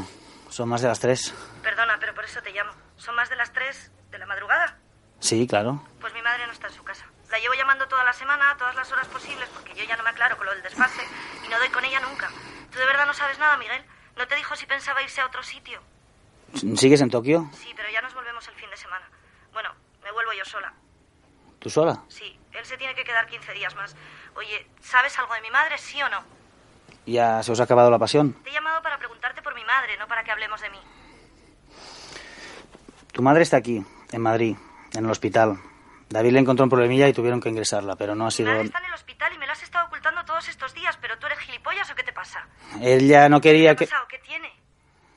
Eh, La han tenido que operar para quitarle un tumor. ¿Darle un tumor? ¿Cómo está? ¿Puedo llamarla al hospital? Está bien, Sara, de verdad que no ha sido nada. ¿El teléfono del hospital es el mismo que cuando te llamaba a ti? Sí, pero hasta dentro de cinco o seis horas no creo que te Me puedan... la has devuelto bien, ¿eh? Me la has jugado bien jugada, mosca muerta.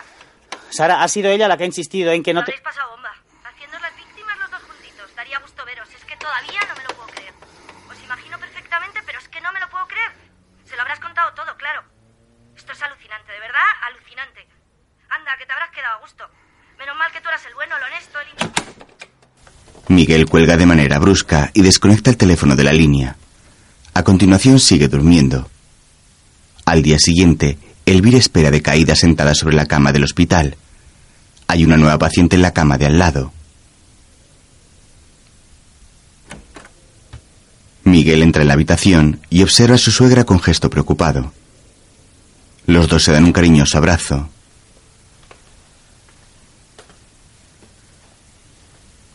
Dicen que me han quitado todo lo malo que tenía, que no tiene por qué volver a reproducirse. Más tarde, en casa de Yasmina,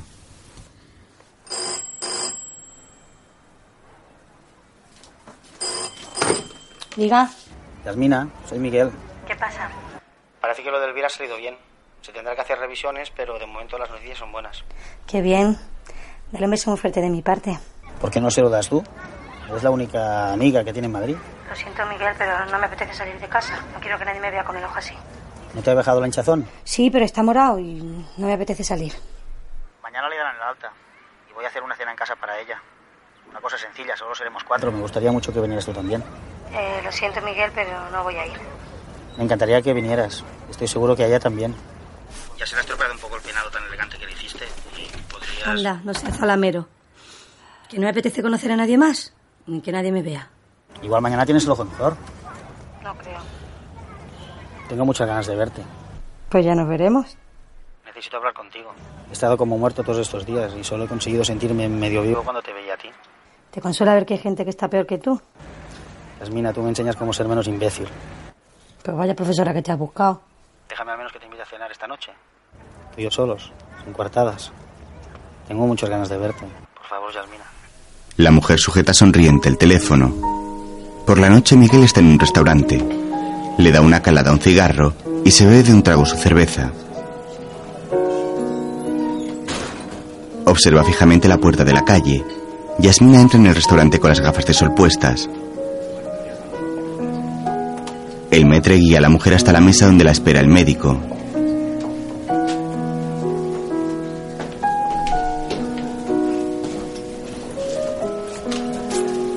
Al llegar toma su abrigo y ella se sienta. Miguel sonríe. ¿Qué sitio tan fino?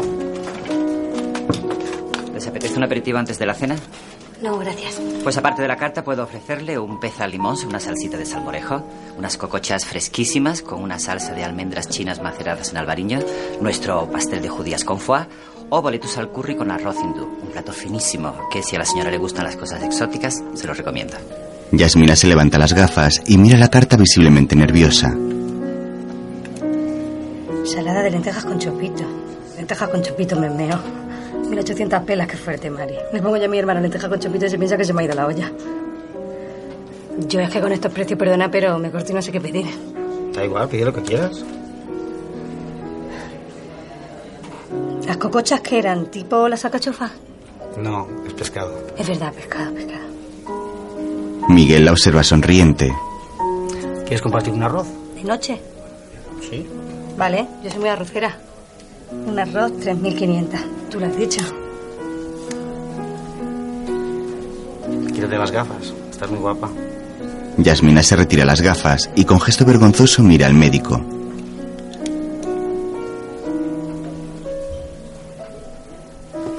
Después están terminando de cenar. Un camarero recoge las migas de pan de la mesa.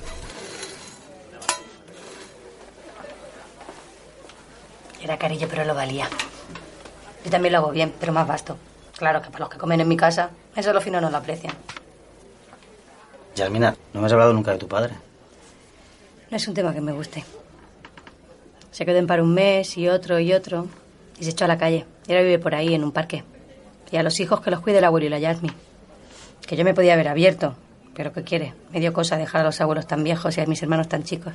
¿Tú no tienes más familia? No tengo hermanos ni madre. Tengo a mi padre. Pero como si se hubiera muerto. Aunque quieras, no te puedes olvidar de tus padres. Siempre están ahí, aunque sea para amargar la vida a uno. No lo sabes tú bien. La Navidad es pasada iba cruzando el parque de mi barrio cuando me lo veo venir. Pestazo a vino a 20 metros. Se me acercó y se me puso pesado con eso de que le diera un beso por año nuevo. Un madero que lo ve que se me echa encima, lo agarra así por el abrigo y casi lo tira al suelo. Le tuve que decir que era mi padre para que lo soltara. Cuando se fue el poli tenía tanta rabia y tanta vergüenza que la que le pegó el empujón fui yo. A veces sueño que mato a mi padre, ¿eso es malo? No, no es malo. Es un desahogo. Pero no puedo, porque el cuchillo tiene la punta redonda y no se le clava. Y él se ríe de mí. ¿Sabes? Mi mujer me ha abandonado para irse con mi padre.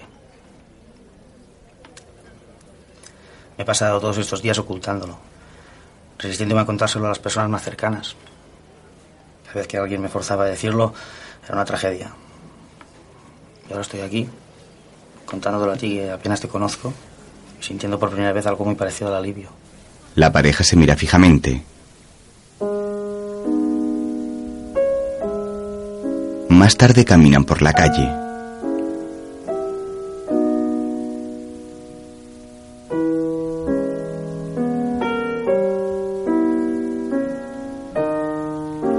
Yasmina mira atenta los bonitos edificios. Miguel la observa embelesado.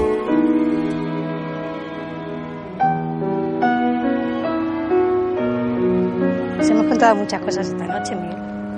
Pero todavía no me has preguntado si tengo novio. Claro que a lo mejor no te importa. Claro que me importa. ¿Tienes novio? Sí, pero le dejé de momento. No era como tú. Era un chorizo asqueroso. Un día me dice, te llevo a cenar a un sitio guapo que me he currado cajeros automáticos. Le pegué una pata en su parte y le dije, vete con una guarra que yo no como del dinero que le saca a la gente a punta de navaja, chorizo. Luego empezó a amenazarme, pero yo le mandé a mi hermano Paquito. Eres un pinta también, pero ¿dónde va a parar? Será lo que sea, pero por mí da la cara. A mí que no me toquen, que se le cruza el cable. A veces pienso que estaría mejor en la cárcel. Estaría más recogido. Pero ya ves, si no llega a ser por él, yo no te habría conocido. La pareja se para en medio de la calle y se besa. Me has sacado de un pozo, Yasmina. Cuando has aceptado venir conmigo a cenar me has salvado la vida.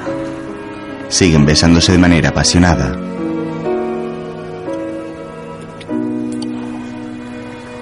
Más tarde llegan a casa de Miguel.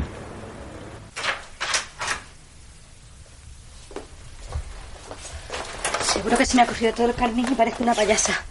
Lo voy a quitar un poco, que me da mucho corte. Yasmina saca un espejo del bolso y se retoca los labios. Miguel la observa. Me gustaría que te quitaras toda la pintura. Toda no. Yo que sin pintar pierdo mucho. Y con el ojo así, vamos, ni loca. Mis hermanos no me conocen sin pintar. Yo según me levanto, cha, cha, cha, ya me he puesto la careta. Yo quiero verte la cara de cuando estás sola durmiendo en la cama. Por favor. Si te decepcionas, no me lo digas. ¿El baño? Miguel guía a la mujer hasta la puerta del dormitorio y le señala dónde está el servicio. La observa entrar en la habitación. El médico coge un CD y lo introduce en el equipo de música.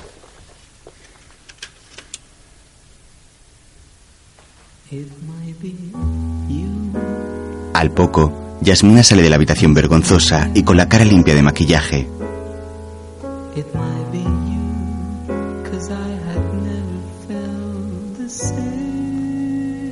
Se toca el pelo nerviosa.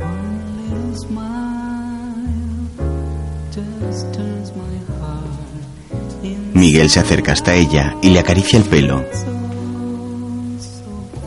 Ahora no hablas.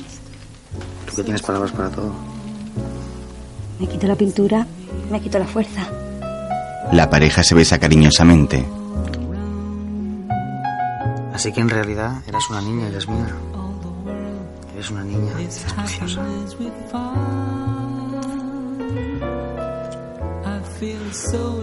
Dímelo otra vez.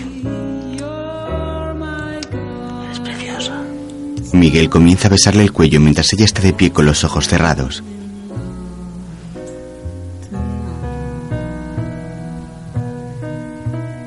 Más tarde están en la cama haciendo el amor.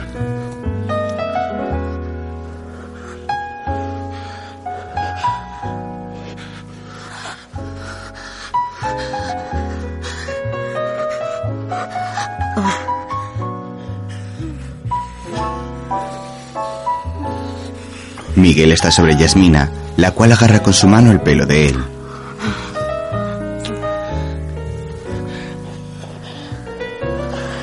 Los dos se sonríen y se besan.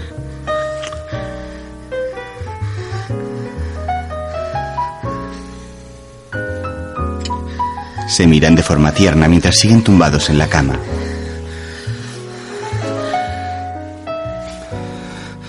Porque si te he puesto esa cara tan triste. ¿Y a ti? Tú también la tienes triste. No estaba triste. Es que me estaba dando cuenta de lo que te quiero. ¿Y cómo lo sabes si casi no me conoces? Que es lo que se tiene que saber para querer a alguien. Yo te quiero. Te quiero mucho más que tu mujer. No es un buen momento para hablar de sentimientos, Yasmina. No es un buen momento para mí. Solo sé que tengo muchas ganas de abrazarte, de hacer el amor contigo, de besarte. Por eso que me quieres. Al día siguiente, Miguel y Carola entran en la consulta. Yo ya se lo he dicho, el doctor Román no puede tener más pacientes de los que tiene. Así que si el doctor Vallejo se ha puesto enfermo, que le den a cada uno un bote de ansiolítico y ya vivís. Pero aquí en nuestra consulta ni hablar. Así mismo se lo he soltado, no te creas que me cortó ni un pelo. Y menos mal que tú no estabas y andado conmigo que soy firme, porque te pillan a ti y se nos duplica el manicomio. Así que ahora no vayas a decir lo contrario y me hagas quedar a mí como una idiota. Tú has echado un polvo esta noche, ¿verdad? Carola, qué bruta eres. Oye, pensaba que ya habíamos hablado de eso, de que me ibas a tener confianza y todo el rollito. Comprendo que lo de tu mujer no te irá a gusto contarlo, pero hijo mío, un polvo. No me vas a tener confianza ni para un polvo. Carola, que no echa ningún polvo, mujer. Pues tú estás muy raro para no haber follado. No sé. Será que me he levantado de otra manera. Es cierto que me encuentro más animado. A lo mejor es por lo de mi suegra. Ah, Por lo de tu suegra, lo que hay que oír. Mira, a nadie se le pone esa cara que tú tienes porque le hayan dicho que a su suegra le han quitado un mal rollo. Bueno, da igual. No le des más vueltas. ¿No te gusta verme así? Pues claro que me gusta. Pues disfrútalo mientras dure y ya está. Tú dirás lo que quieras, pero tú tienes cara de haber follado. Por lo menos yo solo me pongo así cuando follo, si la memoria no me engaña. Carola se marcha y Miguel está sentado en su mesa con gesto de felicidad. Más tarde, Diga. ¿Tatiana? Sí, hola Miguel, espera un momento. ¡Yasmina! Ah, que estabas aquí, que te pongas. Sí. Yasmina, soy Miguel. Hola. ¿Cómo estás? Como una rosa. ¿Por qué no te vienes a cenar esta noche a casa? Miguel, a mí eso me parece muy raro, tío. A ver qué hago yo ahí con tu suegra. Date cuenta. Ella no sabe nada. Y tú le quedas muy bien. Sí, no sabré nada todavía. Pero anda que no me lo iba a notar en cuanto me viera si no es muy tonta. Que a mí el amor se me nota en la cara. Y tú no sabrás si me quieres o no, pero se te ha cambiado hasta la voz. Mi clienta, la que estudia primero de psicología, dice que eso es por las hormonas. Por la feromona, dice. Va a ser peor si no vienes.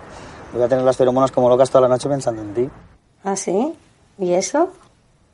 Venga, no juegues conmigo, Yasmina. Vete a cenar, por favor. Miguel, que yo no pinto nada en esa cena. A ver, ¿qué soy yo tuyo? Pues mm, más que una amiga. Más que una amiga. Venga, eso parece lectura. Me gustaría tanto que vinieras a cenar. Pues no, de verdad. Otro día. Venga, no me llames más ya hoy, Miguel. Vamos a dejarlo estar y darnos un poco de tiempo, ¿vale? Que, que tú lo tengas más claro. Que no quiero que me pase lo de siempre, que doy mi corazón entero. Y luego me dejan tirada. A mí también me han dejado tirado. Pero yo no quiero ser solo un consuelo para ti. Hasta luego, venga. Yasmina cuelga el teléfono y se queda de pie a su lado con gesto de preocupación. Más tarde, Miguel y Elvira llegan a la casa del médico. ¿Has hecho limpieza por mí? No, es que la mujer que limpia viene los miércoles. La mujer mira a su alrededor. Los dos se dirigen a la cocina. Mira, me ha dejado la cena lista. Un pastel de pescado preparado para meter al horno. No tenías por qué haberte molestado. No digas eso, mujer. Me apetece que nos quedemos todos con un buen sabor de boca de tu visita. Lo que mal empieza no tiene por qué acabar mal. La mujer mira a su yerno, el cual está sonriente. ¿Sabes lo que creo que me pasa? Que en cuanto empiezo a lamentarme me recuerdo a mis pacientes. y No me puedo soportar. Los dos vuelven al salón. Te dejo las cosas en el dormitorio. Miguel coge las maletas y las lleva a la habitación. En el contestador hay un mensaje.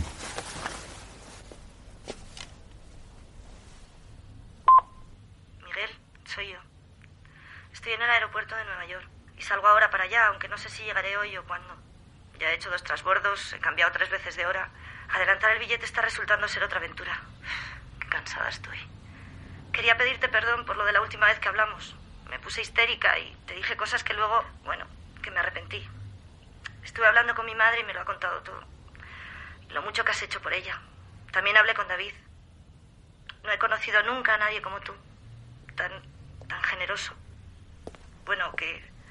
Nada, perdóname. Elvira se para en la puerta. ¿Qué hago con tu hija, Elvira?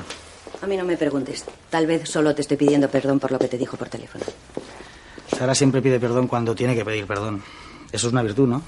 Después, en la cocina, Miguel, mañana querría irme temprano antes de que venga Sara. No quiero coincidir aquí con ella.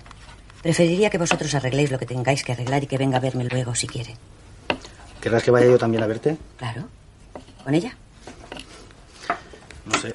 ¿Con ella o sin ella? Miguel, ¿los matrimonios jóvenes mantienen relación con los suegros y se separan? Pues no sé tampoco. Nunca me he separado. ¿Todavía tendrías ganas de verme si tu padre sigue viéndose con Sara? Si Sara sigue con mi padre, a la única persona que hay que volver a ver es a ti. Para mí mi padre ya se ha muerto. Es muy duro eso, ¿no crees? Los dos paran de cocinar. Más duro sería perdonarle. Perdonarle sería humillante. Siempre estaría ese asunto entre los dos. Cualquier discusión, cualquier conversación acabaría en eso. Supongo que él sabía que se exponía a perder a su hijo si se liaba con mi mujer, así que si lo ha hecho será que tampoco le importaba tanto. ¿No crees? Y a Sara. También sería humillante perdonar a Sara. Es distinto. Lo difícil es recuperar la confianza. Ahora ya no confío en ella. Elvira mira a Miguel. ¿Y la quieres? La quiero. El médico se limpia las manos en el delantal y se marcha de la cocina. Elvira se retira del pelo dos pintas que sujetaban un rizo y se coloca la melena que lleva suelta. Después sigue cocinando. Era Carola. Esa muchacha sí que te quiere. Es un tesoro. Yo también la quiero mucho a ella. Yo creo que ella te quiere a ti más. No, si no soy su tipo. Solo se cuelga de canallas y de tíos que le dan muy mala vida. No creo que ninguno le dé peor vida que tú. Buenas. Hola. ¿Qué tal se ha ido otra vez fuera del hospital? Maravillosamente. Eso digo yo todos los días. He traído un sorbete de limón buenísimo, hecho por mí, que soy una joya. ¿Tienes champán o cava? No, pero bajo un momento y compro. No, hombre, bajo yo. No voy a traer el postre a medias. Bajo yo, bajo yo. Por Dios, soy un caballero. No lo he comprado en mi barrio por no venir muy cargada. Es que he empezado a cuidarme a mí misma. No puedo seguir dividiéndome por los demás. Mi nueva filosofía es yo, yo y yo. No te preocupes, filósofa. Miguel se marcha. Más tarde,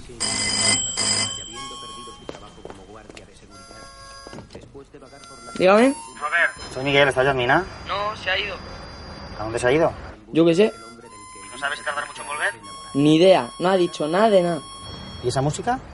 Lirae. Que la escuchó cuando estuvimos en tu casa y se la ha sacado de oído. Se la toca al chino Ri para dormirlo todas las noches. Oye, tu hermano no estará ahí haciendo decir que no está. Joder, tío, que no está. Bueno. ¿Le vas a decir una cosa cuando vuelva? Depende, si viene pronto. No me acuerdo. Te lo digo porque a veces tarda un poco más de lo normal y cuando la veo se me olvida. Te advierto para que luego no te mosques. Pues anótalo, ya se nos te olvida. Vale, pero que no sea muy largo el recao, que aquí no tengo boli. Y me tengo que acordar hasta que encuentre uno. Es corto. Dile que me llame, que por favor que me llame, que es importante. Venga, yo se lo digo. Oye, Dime.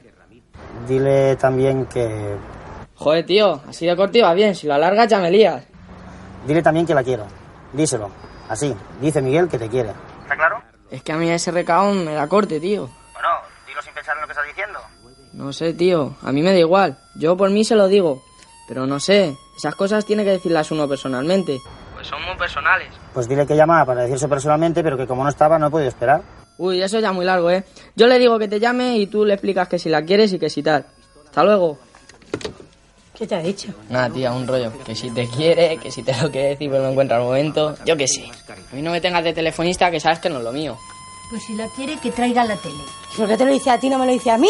Ya le he dicho yo que esas no eran maneras, pero es que tenía prisa por decírtelo. Pero a mí no me des la vara que yo no quiero líos. Qué jodido, quieren entrar las prisas. Es que basta que le digas a un hombre que no para que se empiece a tomar interés. ¿Y qué hago? ¿Lo llamo? Yo qué sé, Yamina, vete a un consultorio. A mí no me vuelvas loco, que siempre que me pones en medio me la acabo cargando. después en casa de Miguel, Hola. ¿Qué tal, David? ¿Y estás? En la cocina. Te llamo Sara. Sí. Desde Nueva York. ¿Sí? ¿Y has hablado con ella? No, dejó mensaje. Entonces sabemos los dos lo mismo. los dos están sentados en el salón. ¿Y qué te decía a ti en el mensaje? Nada, que venía. Que había adelantado la vuelta para ver a su madre. David mira a su amigo. Pareces contento. ¿Sí? No sé por qué. Porque barruntas que a Sara no le han ido bien las cosas y eso siempre alegra. Más tarde, Yasmina cena con su familia. Joder, a mí. Chabrazo vaya, me estás atufando. Qué delicaditos que somos, ¿no? Voy a tener que poner una zona de no fumadores porque parece que molesta a todo el mundo. A mí no me molestas. Es más pelota, tía. Pero eso es un normal. Bueno, ya vale. He sacado nueve en física. No con en física. Se lo estaba diciendo a Yasmina, normal. Anormal. Joder, Yarni, que he sacado nueve en física. Me alegro mucho. Pues no lo parece. Que nadie lo coja. Será tu novio. No es mi novio, normal. Si lo que yo digo suena normal. O a un tío que la invita a cenar. ¿Y por qué no vas, hija mía? Un muchacho que te llama tres veces en la tarde es que está interesado en ti.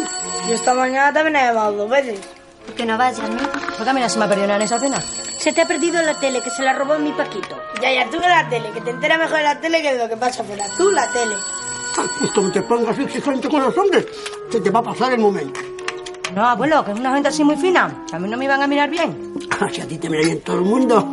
Todo lo que os parece a vosotros. Rebeca Sánchez dice que eres elegantísima, tía. Eres un modelo. Más que tú, desde luego. Y también dijo que eres una normal. Después- Que no puedes. ¡Yujú! ¡Alegría! He hecho alegría por decir algo. Mira, Miguel, en esta fiesta lo que falla son los invitados. Y no lo digo por vosotros, ¿eh? Pero que no sé cómo lo has hecho, que aquí no casa nadie con nadie. Dos mujeres y dos hombres y nada, aquí no hay nada que rascar. Y claro, con este panorama pues no hay emoción. ¿Por qué no va a la fiesta a saber lo que cae o no? Yo no voy a fiestas, pero claro, tengo otra edad. No te preocupes, Elvira, yo tampoco. Y aquí el David que sí que va, pero que se calla porque delante de la señora le gusta dar esa imagen de soltero en educado. Pues lo que soy, un soltero educado. Anda, bebe un poco más, Carola, que te desinhibas, que te hace falta. Echa, tú echa. Es que este muchacho te ha hecho creer que es superior a ti. Que no, que no lo entendéis. ¿Qué cosa mía? Vosotros me tenéis idealizada, pues ¿por qué no tenéis mundo? Pero yo sí que lo tengo. Me di cuenta que hay sitios donde yo... Vamos, que no cuadro en esa cena y ya está. Con lo bien que me vendría a mí un médico. Si no es médico de curarte a ti, abuelo, es psiquiatra. Pues para tu abuela, hija mía, para tu abuela. Pues a Paquito no le encontré el tornillo que le falta. Tú no te metas con tu propio hermano, imbécil. A Paquito, como no le trasplante de cerebro. El que haya fracasado con el Paquito no quiere decir que con gente como tú y ella tengas que fracasar también. Ay, que le volviera a la abuela la cabeza del derecho. ¿Tú qué dices, abuela? Que yo era muy lista. ¿Y qué pasó? Que se me ha llevado la tele. Vete a esta cena, mujer, pero sin pensarlo. ¿Qué haces aquí con nosotros pudiendo estar allí? Venga, vuela. Si es que no tengo nada que ponerme. El vestido negro, tía, con eso estás que te sales. ¿Y quién me lleva? Porque estas horas los taxistas ya no quieren entrar en el barrio. Pues que te lleve Robert en la moto. Sí, hombre, ¿y qué más? Pues déjale la moto al Israel y que la lleve él. Ni muerto, que le coge la policía y me quitan la moto. La moto, la moto. Anda, que este piensa en otra cosa que no sea la moto. Pareces la abuela. Lo llevas a tu hermana y la esperas en la calle. En la calle, sí, hombre. Hombre, no te va a subir a casa. Te ve el careto que tienes y se le corta el rollo al chaval. Ya me la ha visto, gilipollas. ¿Quién te crees que le montó la tele en su casa? Y además, a mí se me ha declarado, por teléfono. Me lo ha dicho a mí. Dile a Yasmina que ha dicho Miguel que la quiere. Jasmina, Pues hija, que eso es verdad. Yo no sé qué estás esperando. Al poco Robert sale del edificio con el casco en la mano, se para en la puerta y se lo coloca en la cabeza. Su hermana baja detrás de él con otro casco. ¡Quítalo, me cagues, Robert! Eso es porque te pones nerviosa y se te hincha la cabeza. Te da fuerte para abajo. Yasmina, que quiero que te pongas mi cadenita esta noche. Pero Tati, la cadenita de la mamá es tuya. Pero yo te la quiero dejar a ti esta noche. Anda, que da buena suerte. Las dos hermanas se dan un abrazo. Qué fuerte las tías, ¿cómo se pone? ¡Mina, Robert! ¡Échale gasolina a la moto! El abuelo les lanza una moneda desde la ventana. Yasmina la recoge y se monta en la moto junto a Robert.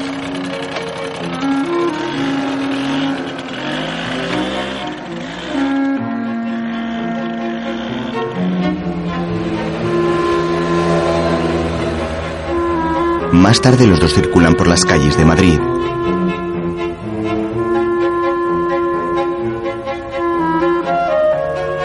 Continúan el trayecto y pasan por debajo del acueducto en el centro de la ciudad.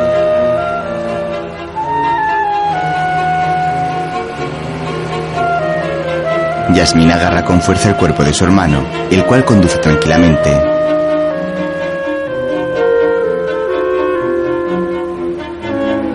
Más tarde, Carola y Miguel recogen la cocina.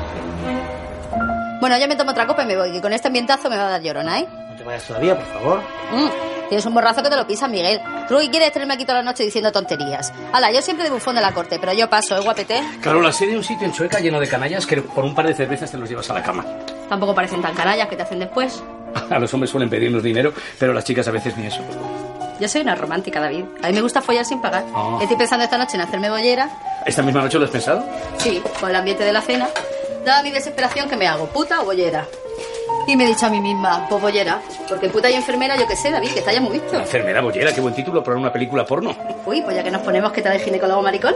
¿Para película porno? Nada sugerente. La enfermera y David salen de la cocina.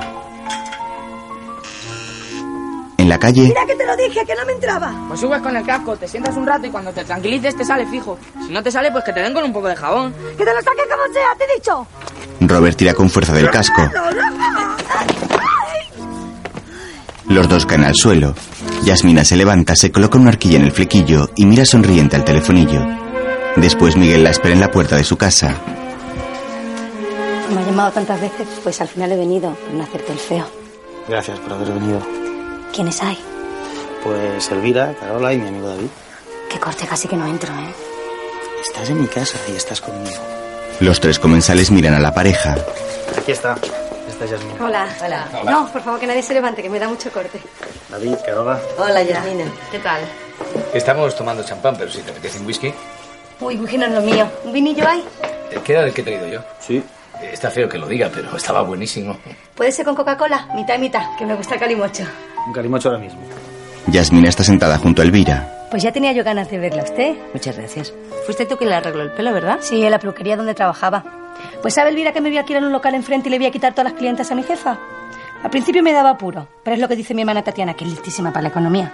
Eso es el capitalismo, Yasmina. La competencia desleal.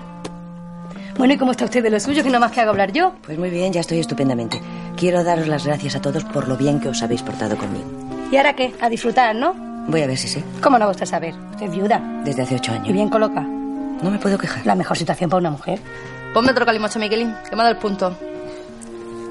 ¿Cuánto cuadro que tiene Miguel? Y qué abstracto. Pues valen una pasta los cuadros. Ese, por ejemplo, grande, ¿cuánto vale? Lo que me den. Ese no va a durar aquí ni una semana. De eso nada. Eso lo saco yo a su pasta por un precio de un millón. Y de ahí para arriba. Te timo. Mujer, según pareces arte, son del padre de aquí. Uy, Oh, perdón, Miguel. No lo sabía. No, que es artista. No importa, somos todos de casa. O que los venda, ¿no? Con dos cuadros de eso. Me pongo yo un salón que te cagas. ¿Y cuántos cuadros de eso pinta tu padre al mes? ¿Mm? Si no llegase porque mi abuelo no tiene el teléfono de aquí, seguro que era mi abuelo. Es que se preocupa el hombre. No lo cojas, Miguel, por favor. Sé consecuente y empieza a hacer las cosas bien de una vez. Hola, Miguel. Soy yo. Ya sé que es muy tarde, pero acabo de aterrizar y quería hablar contigo cuanto antes. Yasmina se levanta y se dirige hacia la habitación. ¿El lavabo? Sigue, sigue, si vas bien. No quieres hablar conmigo, ¿verdad? Elvira se acerca hasta el teléfono. Hola, hija, ¿cómo estás? Mamá, ¿todavía estás ahí? Todavía. Entonces, Miguel estará contigo. Sí, está aquí, pero no quiere ponerse. Tienes que entenderle. Llámale mañana y a la luz del día hablaréis más tranquilamente. ¿Dónde estás? En Madrid ya. Dile que se ponga, por favor. Ver para creer. Es que la vida de las personas normales es muy fuerte, Carola. Y ahora este se nos lía con la flamenca esta. Me veo en el salón Yasmina trabajando de cajera. Cariño, no se pueden hacer las cosas a capricho cuando uno quiera. Le has herido mucho y no puede perdonarte cuando tú quieras. Deja que sea ahora él quien decida. Pues para mí que no es una buena idea eso de salir de una relación y meterse en otra. Yo creo que hay que dejar un tiempo para que la siguiente relación se coja con ganas. Un tiempo de reflexión. ¿Tú qué crees? Eh, yo reflexiono un poco. ¿Y tú? Llevo reflexionando desde el 95. Así que la siguiente relación, sí cae, la voy a coger con unas ganas que te cagas. Parece que estés de su parte. No, es muy difícil para mí ya estar de su parte. Sara, Sara, hija, cariño, yo, yo te quiero mucho. Sara. Miguel espera en la habitación a Yasmina, la cual sale del baño con gesto nervioso. Si quiere me voy. Aquí conmigo. Yo sabía que no tenía que venir. Yo sabía que era mejor que vinieras. La pareja comienza a besarse apasionadamente.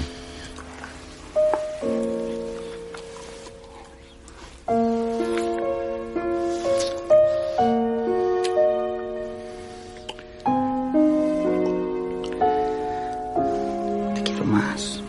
Se miran y después se abrazan con intensidad. Yasmina se contempla en un espejo que hay delante de ella. Agarra fuerte a Miguel y sonríe.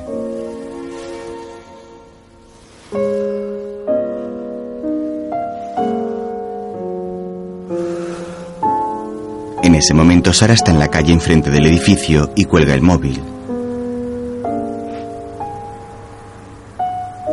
Mira entristecida hacia la casa de Miguel.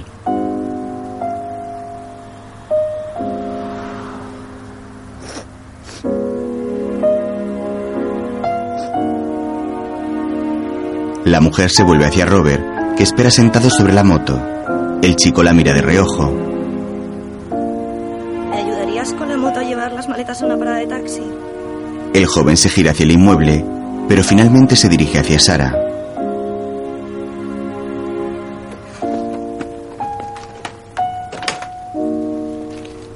Después la mujer y el chico caminan por la calzada con las maletas encima de la moto. Ella le coge del brazo. Sobre un fondo negro, sobreimpresionados, aparecen los títulos de crédito.